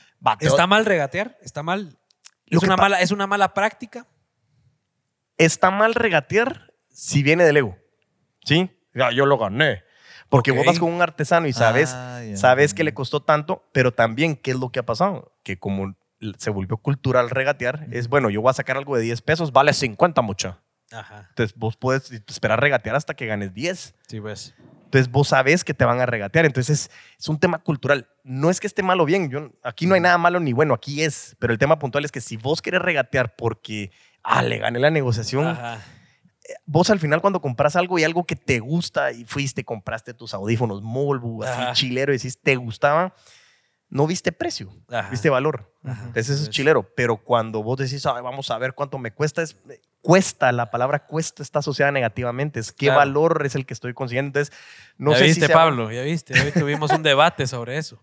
Eh, No, vos estás mezclando todas las cosas aquí. No aplicaba lo que vos querías. No, Pablo quería poner costo en la cotización, yo quería no, ponerle precio. valor. Precio. ¿Está bien sustituir valor por precio o no es lo mismo? Yo lo hago. Yo sustituyo valor por precio por dos situaciones. Ok. Bueno, la- es, es- está relacionada. ¿Por qué? Porque a mí es precio, es cuánto te cuesta, cuál es el precio. Ajá, ajá. Y el valor es cuál es el valor de inversión. Entonces, cuando vos dices, ah, ¿cuál es el valor? Estás Exacto. pensando en que me va a regresar algo. No Ajá. te estoy diciendo que todos hagan análisis, ay, ¿cuál es la tasa interna de retorno? Ajá, ajá, ajá. Pero sí es, el, el tema de ventas viene muy de la mano de la psicología del ser humano. Entonces, pues. tienes que entender qué es lo que te despierta a vos. Es precio me cuesta. Entonces, ¿cuál es el precio? ¿Lo puedo regatear o no? Entonces, si pongo valor y, y recomendación también es, comiencen a ver cuál es la psicología de los, de, de los valores o de los precios. Es, comiencen a ver, a veces cuando uno pone 499, ¿sí? Ajá, Entonces es como, ah, qué chilero porque no es 500, Ajá. pero eso está perdiendo mucho valor y a veces que dice, a, a la gente le da pena poner 477.43, pero cuando lo pones tan exacto, la gente dice, es muy exacto, pues no lo va a poder negociar psicológicamente. Entonces pues. te limita el regateo. Claro, Entonces, esas son, son técnicas que uno va agarrando y mucho es tema de psicología. total. Mucho es tema de psicología. Mira, eh, eso, bueno. Ahí está Richie. puta, Eso, Richie, vamos, Richie. olvidado que existía. No, son para- Richie, tenés, tenés 10 minutos Con el de- invitado antes de ir a la sección. Con eso la siguiente. psicología, cabal te iba a preguntar, pero esa viene después. Pero yo a la que vengo ahorita, retornando un poquito antes, eh, ¿cómo le haces para que tu cliente a la hora de negociar le, po- le puedas dar esas dos horas y convencerlo a que él venga y te diga, mejor quítame esas dos horas y bájame el precio? Órale, buenísima la pregunta. Dos cosas. Uno, a mí el tema de convencimiento no me convence. ¿sí? ¿Por qué? Porque nosotros hablamos algo muy importante y lo hablo también en los episodios. todo suena como muy técnico, pero es que al final es tema de psicología. Ya vamos a llegar a tu siguiente pregunta, pero convencer eh, viene de la palabra persuadir. Y, yo te, y, y persuadir es yo te convenzo a vos de que hagas, hagas lo que yo quiero. ¿sí? Entonces, es válido, siempre y cuando no sea solo mi ego y lo que yo quiero ganar sin importar lo que vos hagas. Eso es lo primero. Y nosotros hablamos mucho de influencia, que es lo que te decía, o sea, cómo haces vos para tomar una decisión, o cómo hago yo, mejor dicho, para que vos tomes una decisión que por sí solo no la habrías hecho. Cuando alguien me comienza a regatear, o me comienza a decir, mira, es que la verdad que esas dos horas no me, no me agregan valor, necesito que me bajes precio, hay que preguntar por qué. Y la gente dice, no, es que no le preguntes presupuesto. Ok, depende qué situación. Y no es que exista una, como digo, fórmula en donde vos decís, bueno, ahora toca el paso 32C. No, no, no es así, Ajá. pero, pero vas agarrándole, como, como decía Juan, que es ese olfato, decir, bueno, ¿qué, ¿qué tanta sensibilidad hay en el precio? ¿Qué es lo que vos querés? Y muchas veces me pasa, mira, hoy, y me ha tocado, literalmente tengo 20 quetzales presupuestados y, y aquí lo tengo. O sea, no, no puedo gastar más de 20. Si podemos hacer algo con 20, nítido. Nítido, le puedo decir. Entonces, ¿sabes qué? No te hago descuento, sino te quito una hora. Sí, pues. Ah, no, pero es que no.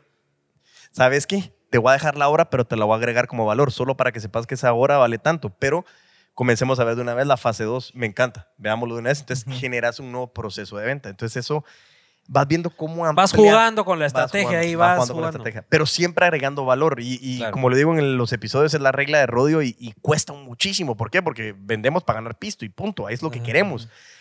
Pero la regla de Rodio habla de tener el interés de tu cliente por delante de tu interés de querer ganar dinero. ¿Por qué? Porque estar atrás de clientes durante cuatro años, tener clientes que realmente sabes y decís, yo te puedo agregar valor. O sea, ¿quién, quién va a estar aquí con esa exposición? ¿Qui- ¿Quién va a estar aquí acompañando a los Pélex? ¿Quién tiene esa asociación de estar aquí? Que ustedes digan, es que esa marca sí va con nosotros, porque mi audiencia es esa marca y porque le va a generar valor. No solo porque qué nave está patrocinado, qué nave, pero qué seguimiento le pueden dar a esa relación. Y eso es lo chilero de poder hacerlo. ¿Qué, ¿Qué le puedo ofrecer más de valor y cómo se puede exponer esa marca? Y antes de entrar a la psicopregunta, ¿cómo podés hacer si, si, si vos en tu empresa los vendedores no tienen esa decisión final como para poder ofrecer esas dos horas de valor? Tienen que acudir a alguien más arriba para, y, y que esa persona más arriba tal vez se tarde mucho más tiempo en darles un sí por miedo a que lo regañen, a que dieron más valor, por ejemplo. ¿Cómo, cómo, cómo puede esa persona tener ese, ese mm, como discernimiento de decir, ok, le voy a agregar valor, aunque tal vez crean que me putean o algo así, para, para que sí me compre, por ejemplo? La pregunta sí es bien puntual, Richie, y te diría que, que, que lo veo como por varios puntos. Uno, eh, habría que ver cuál es la frecuencia de esa situación. ¿Por qué? Porque si es una, no, no, no, no llegaría a ser un gran proceso de empoderamiento, que es la respuesta segunda, sino es, bueno, es una, vamos a ver qué pasa, pero si ya de repente me están diciendo, mira, me están viendo el tema de los precios, me están regateando, me están viendo, entonces hagamos un análisis. Si realmente son precios competitivos y es el precio de mercado, o si nos queremos mantener en eso. Y segundo, si realmente vas a tener un empoderamiento. Y eso pasa mucho hoy. O sea, los vendedores pueden llegar a tener cierto porcentaje de margen que ellos pueden jugar, que ellos tienen el empoderamiento para hacerlo. ¿Qué es lo que pasa? Que impacta en su comisión, lógicamente. Entonces, Ajá. tienen que determinar qué hacer. El tema de las horas es difícil porque depende quién las está vendiendo y si es de qué consultor, pero sí puedes llegar a decir que pues, Grant Cardone es un, es un, es un autor que, que, que yo lo he mencionado mucho y la verdad que tiene una metodología espectacular. Y él dice, o sea, realmente en su momento es si vos sabes y sentís que lo que estás haciendo por la empresa es una buena negociación, es un cliente que tiene valor, es un cliente que puede generar una relación a largo plazo para la empresa, arriesgate. Ujú. Pero la empresa también tiene que tener ese reconocimiento y que le diste el empoderamiento de decir, Richie, gracias. "Ala, No, es que le diste una hora más, vos ahora te la voy a quitar. ¿Qué es eso? No se puede. Entonces, por eso es el empoderamiento es, es, es doble vía. Entonces, tiene que haber, también yo le hablo mucho al tema, de- cuando hablamos de los gerentes de venta, yo les digo, muchachos, ustedes no están a cargo de las ventas. ¿Cómo así? No, Vos estás a cargo de tu gente. Y ese es tu proceso de venta, tu gente de las ventas. Entonces, por eso la psicología entra tanto porque es como yo mido y gerencio a estas personas para decir cómo ellos se pueden desarrollar y ser mucho más productivos o productivas. Entonces, ahí es donde entra mucho el tema de empoderamiento, cultura, todo lo que hablamos aquí de la gente, o sea, todo ese tema cultural es algo que querés en tu empresa, es algo que, que ese sentido de dueñez de decir, yo quiero que se sientan en mi casa. Total. Y eso es lo ese es, es un- ese es una esa es como la cima a la que quieren llegar todos y eso es un, si lo logras alcanzar es algo espectacular. ¿va? No sé si respondo a tu pregunta. Sí, Buenísimo. ¿La anotaste. Richie? La, la anoté. la anoté. Anotala, por favor. Lo puedo volver a ver y anotar. Vamos ya, a leer eh, comentarios para... Pero no me dejaste terminar mi tercera pregunta. Va, Suéltela, Richie. dale pues. Te quedan dos. ¿Te hubiera minutos. gustado estudiar psicología? Fíjate que sí. Y es más, eh, estoy todavía no. La verdad que porque no he querido, porque la verdad que no voy a decir que por tiempo, pero me encantaría estudiar logoterapia, que es, que es la- la- el, el estudio del comportamiento humano y viene de la, Ujú. del libro de Viktor Frankl. ¿Cómo Eh, se llama? Eh, la logoterapia. Logo, así de Logoterapia, logo. es, Logoterapia. así es, es, es, es el estudio del comportamiento humano y el sentido del comportamiento humano. Y el libro es el, el libro el, el hombre en busca del sentido de Viktor Frankl, una historia de él como, como doctor, ahorita no me recuerdo si él era húngaro, y él estaba en los campos de concentración y es como él busca ese sentido de querer vivir. Entonces él saca, la, él, él funda la logoterapia y hoy hay es- escuelas de logoterapia basadas en Viktor Frankl que lo que hacen es entender eso. ¿Por qué? Porque todo se basa en qué te hace sentido a vos. Sí. Ajá. Y me. Hay veces que hablo y como siempre digo, los psicólogos me han de insultar porque yo hablo mucho de temas de psicología, no, no- tengo fundamento y no lo puedo decir con empoderamiento, Ajá. pero sí es tema psicológico porque al final es cómo nos comportamos. ¿no? ¿Y Entonces, estudias mucho la Mara vos? O sea, nomás, por ejemplo, eh, Pablo ¿Qué se presentó con vos, por ejemplo. Pablo se presentó con vos, ¿lo estudias? ¿Cómo lo estudias? Fíjate que no es tanto que lo estudie porque no es como que. Nada, nada. Pero lo analizás. Fíjate que no es que lo analices de manera consciente, pero sí me gusta leer a la gente. O sea, sí me gusta leer a la gente, me gusta, sobre todo en tema de ventas. Es, es como, como, ah, sí, llámame, ajá, eh, ahí te, ajá. Y muchas microfacciones, y eso lo ves mucho en tema legal, en tema de psicología y demás. Entonces, vos aprendes a, a leer a la gente también, y eso es bien chilero, porque te dicta muchas veces posiciones tonteras. Y es más, creo que dentro de dos, tres episodios sale el, el- el episodio de, de- de lenguaje corporal en, en el tema de las ventas. Y es como, por decirte, muchas veces estás cómodo así, ¿va? estás así, ah, sí, cuénteme. Y esto psicológicamente es vos estás cerrado a negociar. Sí, ves. Y es un tema que dices, no, hombre, no puede ser, pero sí. O sea, O si sea, vos sí es estás- una realidad. Es una realidad porque, porque al final, sea como sea, no vamos a entrar a filosofar, pero todos somos energía, pues, y Sí, vos lo pues. que tenés que hacer es que esta vaina fluya. Claro, Entonces, total. si no fluye y estamos como, ajá, no, qué Virgo, buena onda, y saludos, así, no, son esos temas que, que sí, no es como que, ah, Richie, te va a leer, pero sí, pero, pero sí vas hablando y vas entendiendo si la gente está conectada con vos o no. Y eso es total. muy importante y eso lo aprendí también en las capacitaciones, o sea, cuando tenés que mantener a la gente conectada. Te es- dando cuenta Total. si la gente está aburrida o no está recibiendo el mensaje. Y entonces vas cambiando tus tácticas. Sí, y eso me sirve también en el podcast, que también lo he escuchado ahí de Gerardo Rodríguez o, o- o de otros podcasts, que le metes soniditos para que la Mara. otra Cállate vez- y vendes ese, ¿no? Cállate y vende. Sí, ves. Esa es una inspiración mía de Gerardo Rodríguez. Sí, buenísimo. Súper cuate mío, no me Ah, conoce, insisto. sí, se conocen, ¿no? No, no, no, no. No, pero una inspiración buenísima y eso Sí. es de la verdad que es, es- es- de ahí surge mucho de la inspiración de lo, de lo, de lo que inició al principio como, como el puto amo de las ventas, porque él, él en uno de sus videos de Facebook decía es que vos tenés que agarrar un nicho, decía, nicho de ventas en Guate, seamos disruptivos, me gusta lo que hago, me gusta compartir y fue como el startazo para, pero, Sí, pues. pero sí, sí es un tema puntual que hasta ir viendo cómo haces para que la Mara mantenga su atención. man. Sí, total. Respondo. Y, y como, como, sí, respondes. Y como ese episodio va, está por salir, me imagino que lo tienes que grabar y me- necesitas mejor imagen visual para poder mostrar todos los gestos y todo. Te vamos a ir a grabar, después nos arreglamos. Ok, Ahorita nos arregla- Chapelfield lo va a hacemos- ir a grabar. Eso se llama compensación, una cuenta corriente. y, y después, después nos arreglamos la cuenta. me, me parece, no, no, facturita. está- no, aquí, aquí yo, yo pensé el timer desde que entré. Vamos a ir con las preguntas antes de ir a la última parte de este super episodio, Pablito. Cindy Vicente, no tengo nada que ver con ventas, pero se han ganado mi total atención. Todo un aprendizaje. No fuera otro podcast porque en corto... X, otro podcast X. Ah, otro podcast X que en corto mil personas conectadas. Aquí solo calidad. Eso, no. pues. Eso, gracias, Cindy. Calidad. Gracias, gracias. Y al final no giramos mucho la conversación en, en torno a la vida, ¿va? Tal vez la última parte. de Sí, la última parte, cabal, viene Ah, eso. Virgo. Sí. Natanael Ramos, anda desatado el joven Richie. Eso. Oh, chica, se desató. Tres Eso, preguntas. Richie. Muy Tres bien. preguntas. Récord. Así Aquí es. tratan de mantenerme callado, pero Se, se- acabó la munición de preguntas para Richie. Antonio Rivas se conecta y pide su saludo. Atentamente los policías de apartamentos altura. Eso, don Antonio. Antonio, un abrazote. Saludos a las alturas. Allá con Antonio y José también. Ah, bueno, José Antonio, ¿verdad? Cindy Vicente. Hola muchis, aquí presentes de nuevo. Qué genial volver a verlos. Gracias Cindy. Diana LRS. ¿Cuál es Está tu bueno. top 3 de libros que recomiendas sobre ventas? Buena pregunta, Diana. Un libro que no tiene nada que ver con ventas, pero a la vez tiene que ver mucho con ventas, es El poder de la escucha de Ismael Cala. A mí me cambió mi vida porque al final entendí a través de su historia que, que escuchar abre una cantidad de puertas impresionante y no estamos acostumbrados a, a escuchar. Sí, pues. Y los vendedores y las vendedoras estamos acostumbrados a, a- a no parar de hablar. Y, es- Ajá. y yo siempre lo digo en el podcast, ¿va? o cuando estoy en capacitaciones o en Ajá. algún webinar, es como, miren, tenemos que aprender a escuchar, pero es como contraproducente que lo digas y yo estoy, no paro de hablar. pero el poder, el poder, no me si es poder de la escucha o el poder de escuchar de Ismael Cala.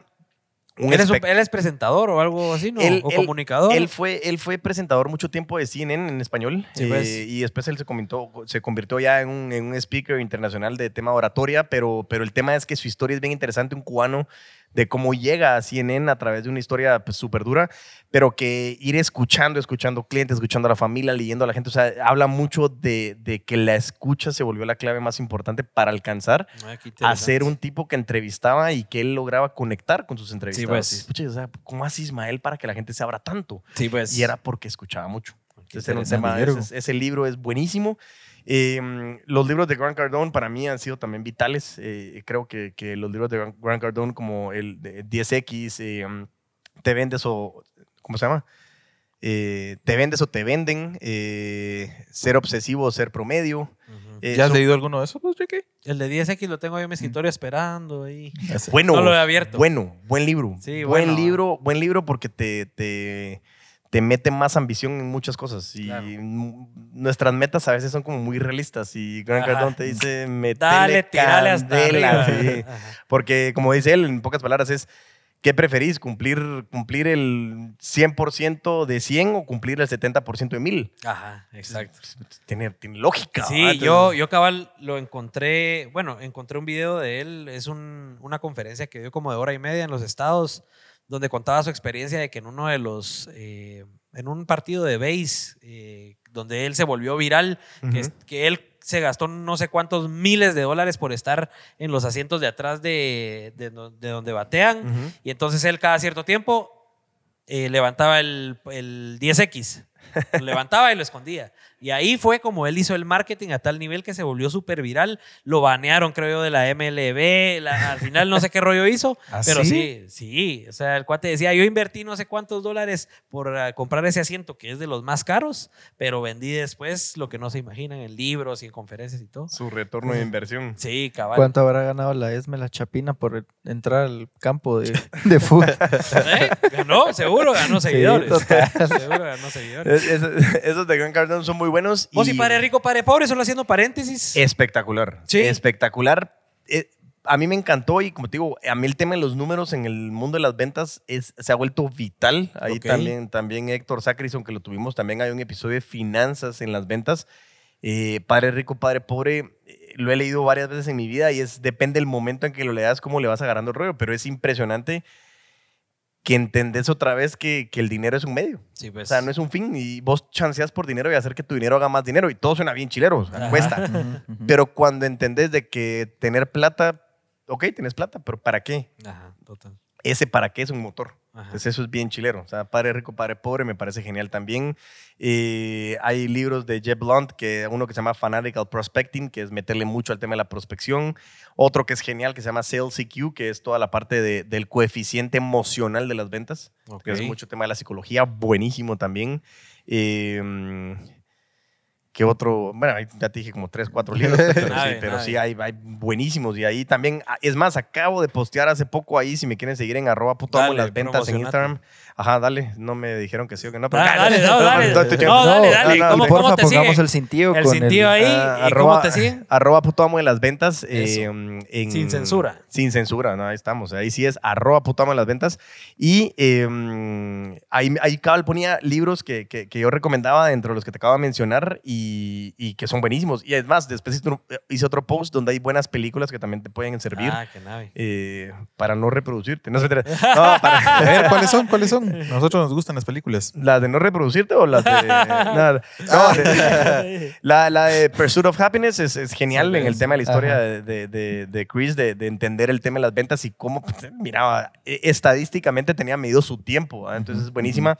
Moneyball, que, es, que también es buenísima de Brad Pitt, en donde habla de, de Fútbol esta. americano. No, béisbol, de los Atléticos Ah. de Oakland. Pero el tema puntual es que esta película habla algo que hasta hablamos con mi viejo ahí en, en Afan Consulting, en la empresa. Y, y es que muchas veces el gran problema de las empresas es que no saben cuál es su problema. Ujú. Y esa película te lo resuelve y te logra hacer un análisis de cómo llegar a ese tema. Eh, otra película que es, bueno, el, el- El Lobo de Wall Street, que, que realmente es genial. Su metodología, realmente su, su straight line method es, es buenísimo. Hay muchas cosas que, que, pues, de la película es una venta muy agresiva. No, no, no digo si está bien o está mal. Yo no hago muchas de esas cosas, pero, pero tiene muchas cosas muy buenas. Su determinación era impresionante. Claro, o sea, eso al final es lo. su factor impresionante. pues, De ahí es su lo- variable de, de tramposito, lo que querrás, pues ya es, pero si hubiera tenido determinación y no hubiera hecho nada mal. Total, total. Ya es lo que te digo, pues, pero, pero la película es muy buena para entender ese, ese tema. Eh, eran- y creo que hay The Founder de McDonald's, por ejemplo, Excelente. es de mis Ray. ¿no? Y, y la visión que él tenía de que al final no era vender hamburguesas. Y Ajá. eso, es, y eso requiere mucho lectura de la gente. Y cuando aprendes a leer a gente, como ahí estaba en su momento de inspiración Richie, eh, le- al final es... Chicos, disculpa, que- No te- Pa- ya saben cómo soy para que me invitan. Eh, pero el tema puntual es, es cuando aprendes a leer gente, empiezas a leer negocios y comienzas a ver oportunidades. Y, y ahí, ahí, como decían, ahí sí no me recuerdo quién es el autor de la frase, no soy yo, pero dicen que, que la definición de suerte es cuando la oportunidad se encuentra con la preparación. Y eso es, ahí es donde pegaste la suerte. o sea, hay oportunidades, pero si estás preparado. Repetila ahí para que la note la audiencia. En, en- en cámara lenta. ¿no? No, dice que la definición de suerte es cuando la oportunidad se encuentra con la preparación. Por eso es que a mí me encanta estar leyendo, estar escuchando podcasts, estar Total. conociendo gente y, y la gente al final es un punto de conocimiento trascendental. Entonces, a- Sí, y Kevin, por ejemplo, eh, en el episodio pasado nos decía que cuál ha sido el éxito de su emprendimiento, el timing. Y eso es algo que nunca habíamos escuchado de varios emprendedores que habíamos tenido aquí. Él decía el timing. Estar en el momento justo, con la preparación justa en ese momento, y ahí fue donde para arriba. exactamente. ¿verdad? Y cabal vi esa parte que decía Kevin y, y lo hablábamos en su momento. Y ese timing, eh, te lo digo porque yo entreno, en- yo entreno Jiu-Jitsu también y, y- Ajá. y lo he aplicado mucho al tema estratégico y lo hago por, por un tema eh, mental y de entrenamiento y de repetición y que es algo como muy estructurado. Y es el timing, o sea, el timing realmente lo es todo, es en qué momento lo haces, pero el timing suena fácil decirlo, pero si no estás preparado, no aprendes a leer las situaciones o a la gente, Cuando No. llega la oportunidad, no, exactamente. ni sabes Ni qué pasó. cuenta te das. Exactamente, es como, ah, qué chilero, yo pude haber hecho eso, pero no lo hiciste. Ajá, Entonces, total. eh, ese timing es vital, es, es- es pilas, Es que es se pilas, escucha re bien en esos audífonos. Se escucha re bien. Edgar Sabán, bro, saludos desde Chiquimula. ¿Pero a qué, bro? Porque yo puedo responder. A Sí, vos, sí. Ah, seguramente. va, me llegaste, Edgar. Buena onda. Voy a tomarme el empoderamiento. Natanael Ramos, Juanca ya terminó de leer El monje que vendió su Ferrari. tres cuartos lo llevo, tres, Tres cuartos. cuartos. Buen libro. ¿Ya también. leíste ese? Buen libro también. Bueno, buen ah, libro, buen bueno. libro también. Muy buen libro. Samuel Salazar, quien se mira al Richie, hace el mate. no me molesten a Richie, ¿Quién era por Samuel? No me molesten al Cachi. Ese sí no lo conozco yo. José Sandoval, a los Pélex les he dado seguimiento por años, pero solo me llaman si la compu no encendió. José Sandoval, buena onda, técnico ahí de computadoras, experto en iMac, para que lo encuentren. ¿Cómo te pueden encontrar en, en- en redes, José? Ponelo ahí para que te podamos promocionar aquí, hombre. Josué Gab, yo sí quiero una gorrita de los Pélex. Done fichitas, done fichitas. Ahí nos van a poner en un ratito cómo está el... Natanael donó El- 100 estrellas. Qué buena crack onda, mi crack. Esta clase de master Gracias, ventas. gracias por Saludos, donar a pagar esta onda. consultoría. Natanael de Déboras Miels, una miel deliciosa. André Nájera, el valor de esas gorritas acaba de subir un 20%. Olo. Ahí está. Buenísimo. Y para ir Y el cerrando. valor de estar aquí Diego, también presente después de, de Diego. Para ir cerrando, para ir cerrando con Dieguito, eh, hay un, un par de temas de la actualidad, pero antes de hacerte un par de preguntas ahí con temas un poco más actuales, vos, ¿cómo definís el- la importancia de las ventas en, en las personas que no se dedican a vender. Por ejemplo, te digo, qué sé yo, bueno, ahora cada vez lo vemos más, pero por ejemplo, un doctor o un científico o, qué sé yo, cualquier eh, profesión o a cualquier cosa que te dediques en la vida, pero que no necesariamente tengas que vender algo, sino tenés que vender ya sea tus ideas, tu, tu trabajo, venderle un buen resultado a tu jefe. ¿Cómo definís vos ese? Es importante y cómo la gente que no se dedica a las ventas lo puede aplicar en su vida diaria. Qué, qué- qué buena pregunta y, y- y la verdad que lo, lo respondo, yo siempre lo he dicho, y es, también es otro clásico, así como cliché, es que Ajá. vendedores somos todos. Ajá, ajá, sí, sí. Pero es que es cierto, o sea, si ustedes se dan cuenta y ustedes traen a alguien y quieren, o sea, invitan a un cliente a que venga aquí a ver el set, a ver todo, y lo atiende Eduardo, ya van ganando. Y Eduardo no es vendedor, pero sí es vendedor. Sí, no sé si pues. me explico, o sea, y desde ahí... Ya te está vendiendo una experiencia. Y, y lo, y lo hace de una manera muy auténtica. Entonces, Ujú. ese tema es lo mismo con los doctores. ¿Qué es lo que pasa? Depende también qué querrás. Porque yo Ajá. conozco doctores y es totalmente válido decir, miren, yo quiero ser un doctor en donde yo quiero agarrar aquí como si fuera maquila. Ajá. O sea, si quiero atender, pero es 150 por hora. Ajá, ajá. Personas, ¿verdad? No plata, ¿verdad? Pero, pero, pero que al final también ayudan porque, porque existe esa- esa necesidad. Pero, pero al final es vender es esa experiencia. Y, y nosotros hemos apoyado un par de, de- de- de consultorios de médicos en donde eh, con Claudia Secaida también, que, que es una gran socia mía en, el tema de, de Customer Experience. eh, Hemos trabajado mucho el tema de, de- desde que estás en la sala de espera, qué, qué es lo que vendes, cómo atendés, cómo distribuís tu tiempo. Es que yo tengo consultas de 15 minutos, pero se tardan 45 y entonces Ajá. se va atrasando toda.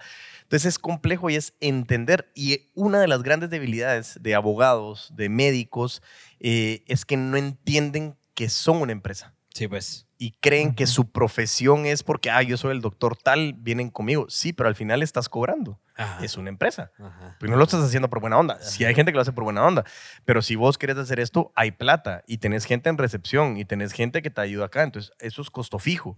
Y ese costo fijo, ¿cómo le pagas? ¿Cuál es tu rentabilidad? Entonces, cuando entienden que es una empresa, por eso es que surgen algunas especialidades como las administraciones de consultorio y demás, Sí, pues. aterrizando la, la- la- la respuesta a tu pregunta, ¿qué importancia tiene? Es que es, es- es- yo siempre digo que las ventas es el combustible de tu vehículo. Y ahora depende de combustible o electricidad, como lo, lo que no ya sé, aplica ¿verdad? para las Sí, dos cosas. ahorita no sé con el precio, dejémoslo ahí.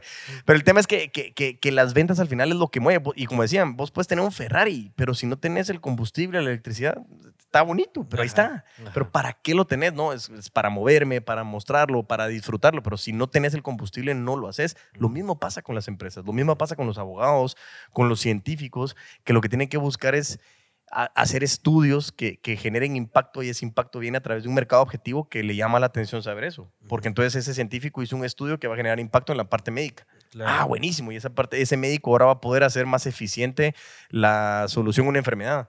Buenísimo. Entonces, pero entender esa cadena de valor es vital. Y por eso yo, es más, parte importante he estado buscando ahí también alguien que tenga esa experiencia, si tienen algún conocido o algo así, porque me encantaría poder hacer un episodio con un médico Ok. eh, desde el punto de vista de cómo convierte su experiencia de médico en empresa, porque tiene Sí, que vender y es- eso me parecería espectacular para ver qué puntos importantes le podemos dar también a, a la audiencia, porque hay mucha gente que, que gracias a Dios escucha y muchísimas gracias a toda la audiencia también que, que escucha los Pélex y a Crecio Muere el podcast, eh, porque la verdad que, que- que es bien chilero escuchar ese valor que se agrega, eh, pero algo importante es qué le podemos dar a esa audiencia.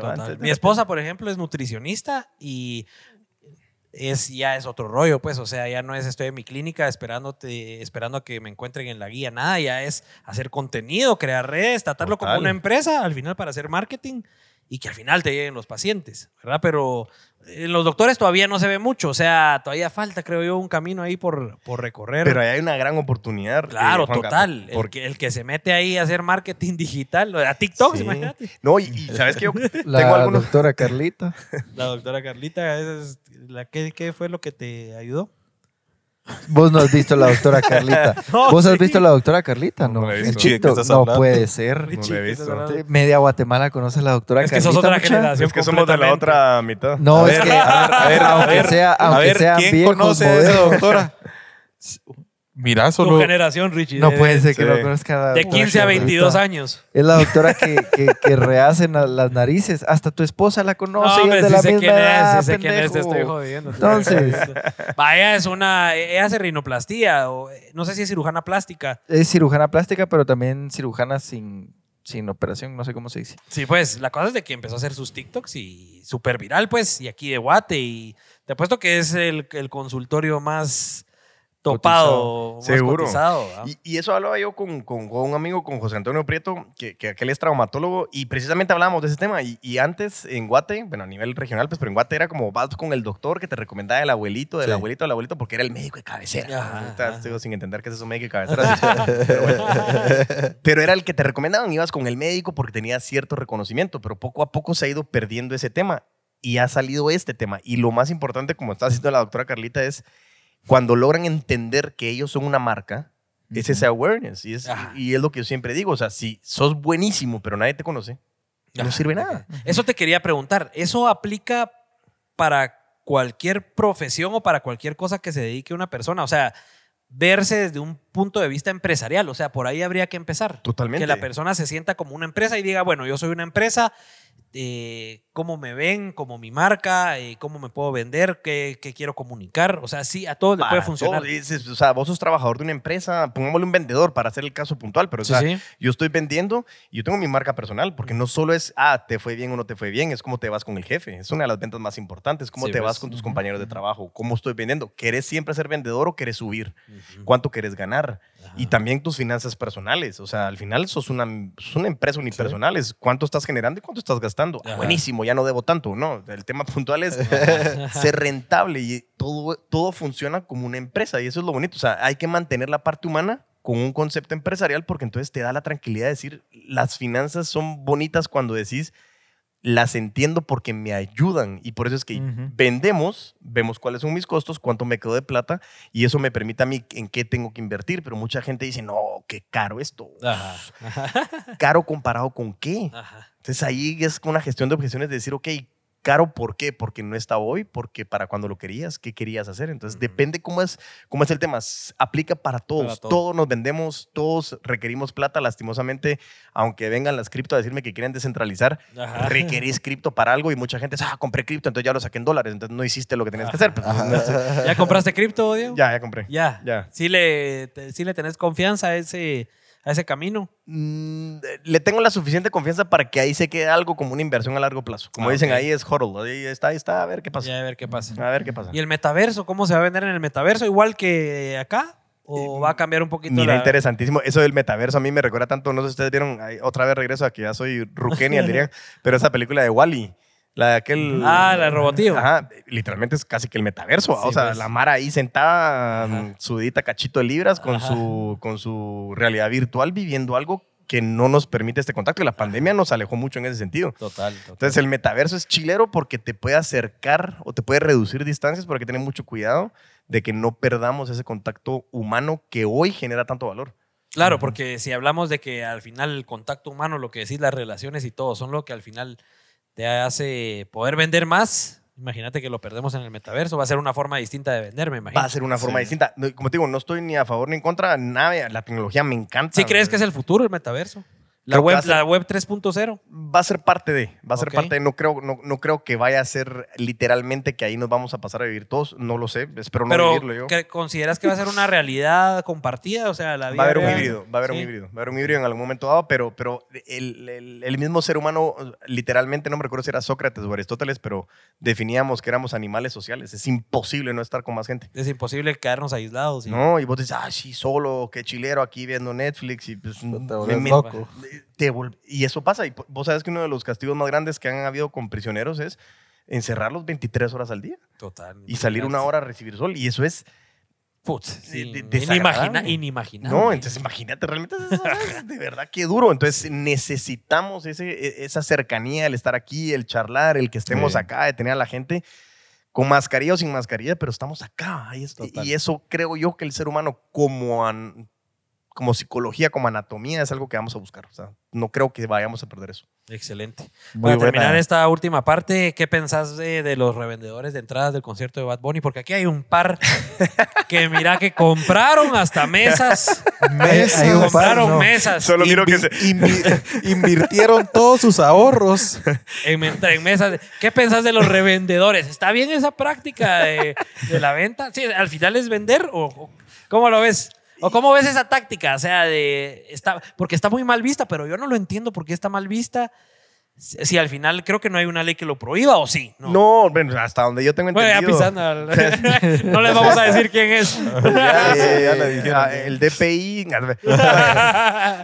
Asesorías legales también. No es, el, no es el tema, no es el tema de que, de que sea malo o bueno, sino es el tema de que, bueno, la entrada tiene un valor. ¿sí? Ajá, Entonces sí, vos sí. la podés revender y le vas a incrementar un valor.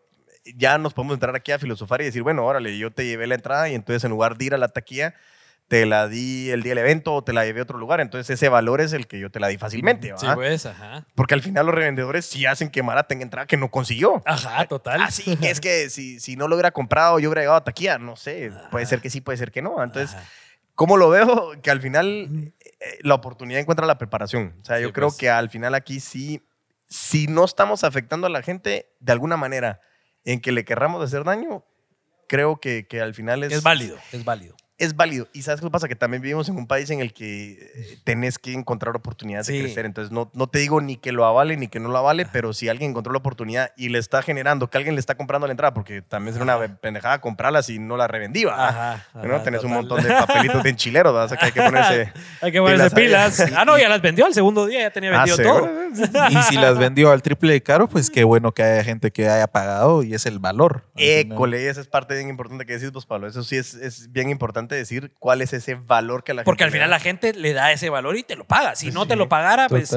Y al final nadie te la compra, ahí tal vez sí hay un problema. En efecto, y ahí sí es eh, interesante porque ahí entra precisamente que a mayor urgencia, menor sensibilidad al precio. Sí, pues. Urgencia ya no había, había Ajá, escasez. La ajá. escasez genera necesidad, necesidades no me importa, pago el doble. Y desde antes que salieran ya había urgencia, pues. Y- el 1 de diciembre y aquí ya se esa, ¿sabes? Podría Sí. sacar cuatro conciertos, peor que Arjona. pues. A la diabla, sí, que es increíble. Es increíble. Buenísimo. Para cerrar, Diego, el futuro, ¿hasta dónde, ¿hasta dónde quiere llegar Diego con su podcast, con tu coaching? ¿Dónde te ves vos dentro de 10 o 20 años? O sea, ¿cuál es tu puta? Hasta aquí ya, ya, ya llegué hasta acá, lo logré. Eh, ¿Dónde pondrías vos ese? Qué, qué- qué nave, qué nave la pregunta, vos, la verdad. Eh, lo primero que empecé, y eh, estaba hablando ayer con un amigo que me decía que desde el episodio 10, este que se sabe de memoria, Pablo, yo decía, yo decía, mi primera meta era sacar 52 episodios y eso lo decía yo, y era me guste o no me guste. Y después me puse, no, voy a sacar 52 episodios más para poder Ajá. llegar a esos 104 episodios.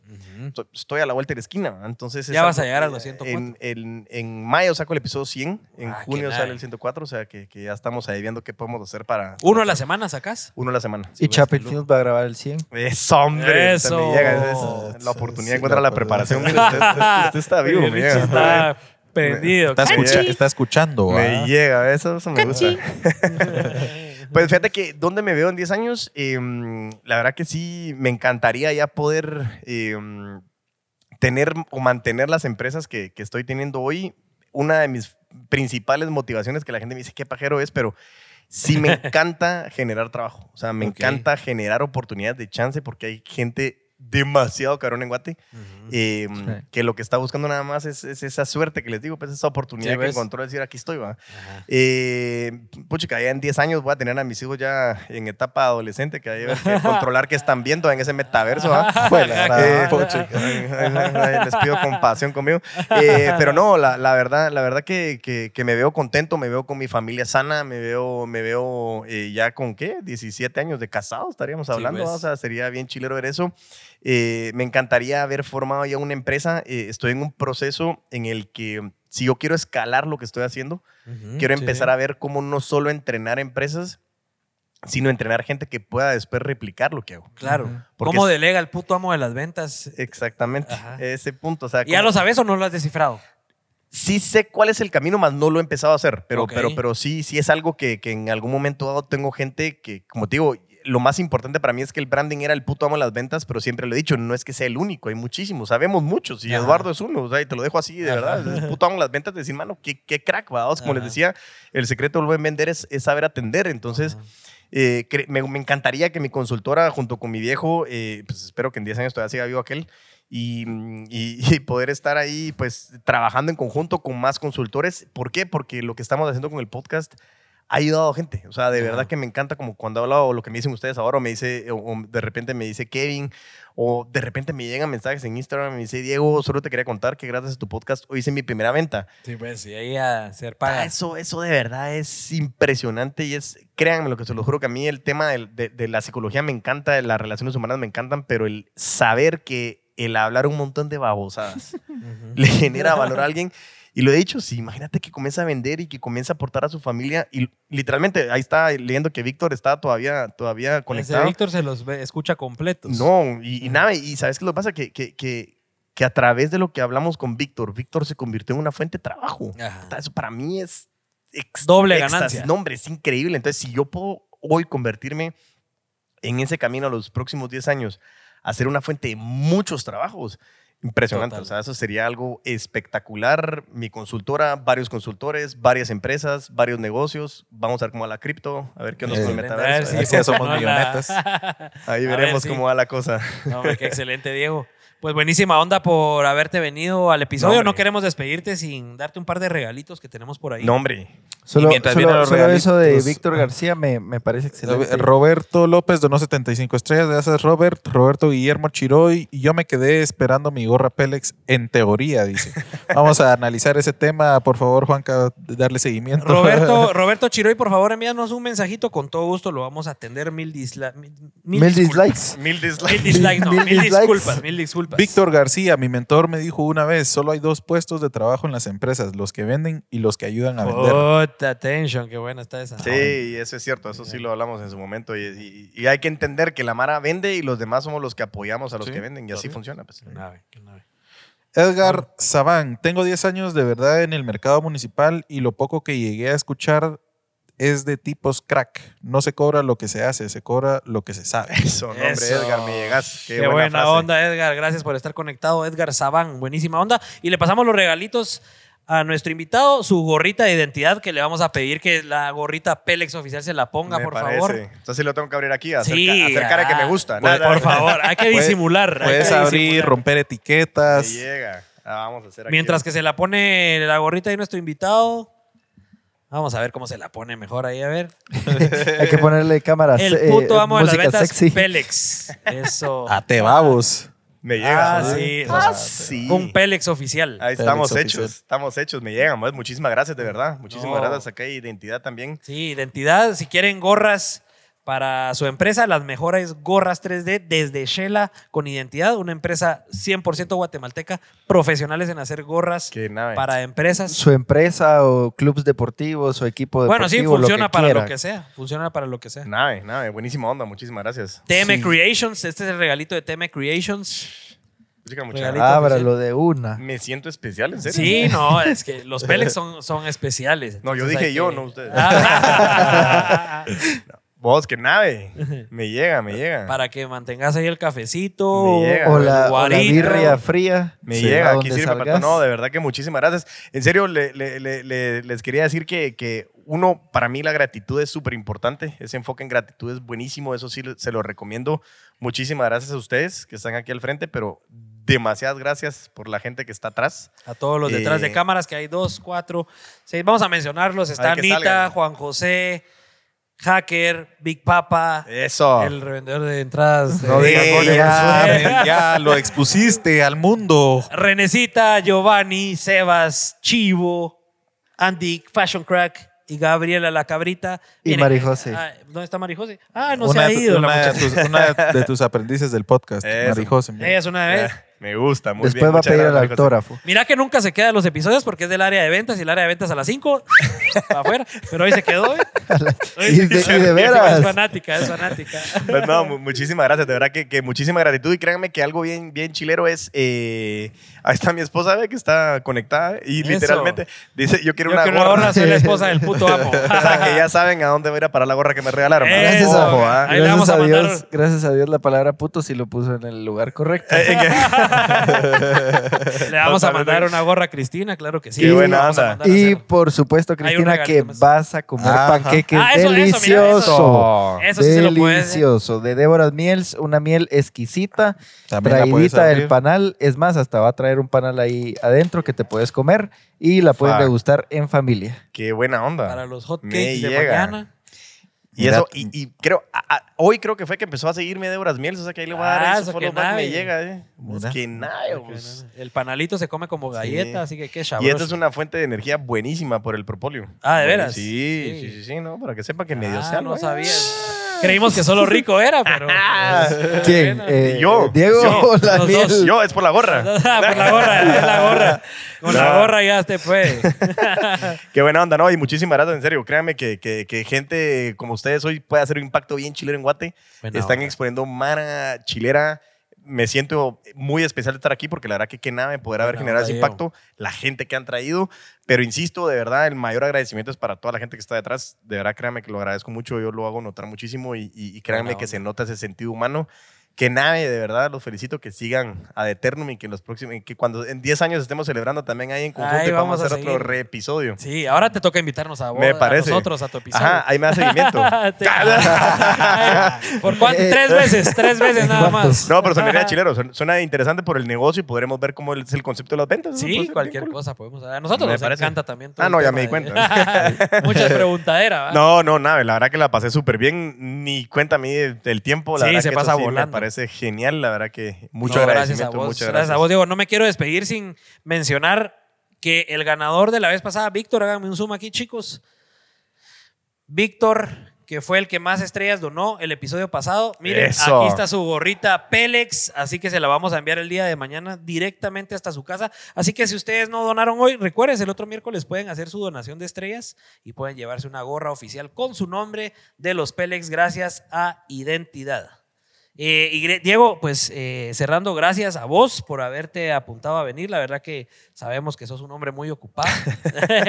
Tres hijos. y- y- sí, cabal, no, total. Y te agradecemos mucho haberte No, hombre, venido a compartir eh, un montón de valor acá. Contale otra vez a la Mara dónde te pueden seguir, dónde pueden escuchar tu podcast, eh, en todos lugares donde te puedan seguir. Buenísimo, pues la verdad que estamos eh, eh, en Instagram como arroba puto amo de las ventas. Eh, también estamos en TikTok, que no he entendido el bendito algoritmo de esa vaina, pero ahí estamos. cuesta, eh. cuesta. Cuesta prueba. eh, la- a la doctora Carlita. Mira, Me llegas, fíjate. va- creo que la vamos a entrevistar para el podcast. Fíjate, vamos a hacer, vamos a hacer eso. entre más mulada sea, más viral se vuelve. Sí, la verdad, pero no, pero yo todavía no he llegado ahí. Pero la perseverancia es la cualidad de los genios. Dicen, ahí vamos a ver qué hacemos. Pero ahí me, me- me encuentran eh, como, como arroba puto amo de las ventas. Ahí pueden encontrar el tema del podcast. El podcast se llama Crece o Muere y viene de la frase de William Burroughs de cuando uno deja de crecer empieza a morir. Y como les digo yo siempre, yo no estoy dispuesto a morir en vida. Por eso es que siempre hay que seguir consumiendo contenido, creciendo, adaptándonos y, y eso realmente es, es una nave. Entonces eh, lo pueden encontrar en todas las plataformas, Crece o Muere. Eh, y bueno, aquí estamos para servir. Así que Excelente, Diego. No, me te agradecemos mucho y pues hasta el episodio donde nos invites. Me ¿verdad? parece. Nos No. vemos en 10 años. No, se me. No, buena onda, buena onda. No, en buena 10 onda. años que terminamos de pagar la consultoría. Y a todos ustedes que se quedaron viéndonos en el 37 episodio de los Pélex Podcast. La otra semana un episodio buenísimo. Solo les dejo que es con un artista eh, muy importante aquí en Guate, música urbana. bien Pélex. Y hasta ahí se la voy a dejar. Es bien Pélex, eso sí. Así que, pues nada, nos vemos en el próximo episodio. Recuerden seguir a todos nuestros patrocinadores, por favor. Identidad, AM Staff. Tenemos a TM Creations, tenemos a... eh, Fornitura. Fornitura. Richie, ayúdame, ayúdenme con los patrocinadores. Volvo. Molbu, con estos grandes audífonos. Y Chapin Films detrás de toda la producción, Eso. de todas las cámaras y de todo el audio. Gracias, equipo. Y Por eso el- es que terminamos con un gran aplauso. Eso. Hasta el próximo Pelex Podcast. Chao. Bye.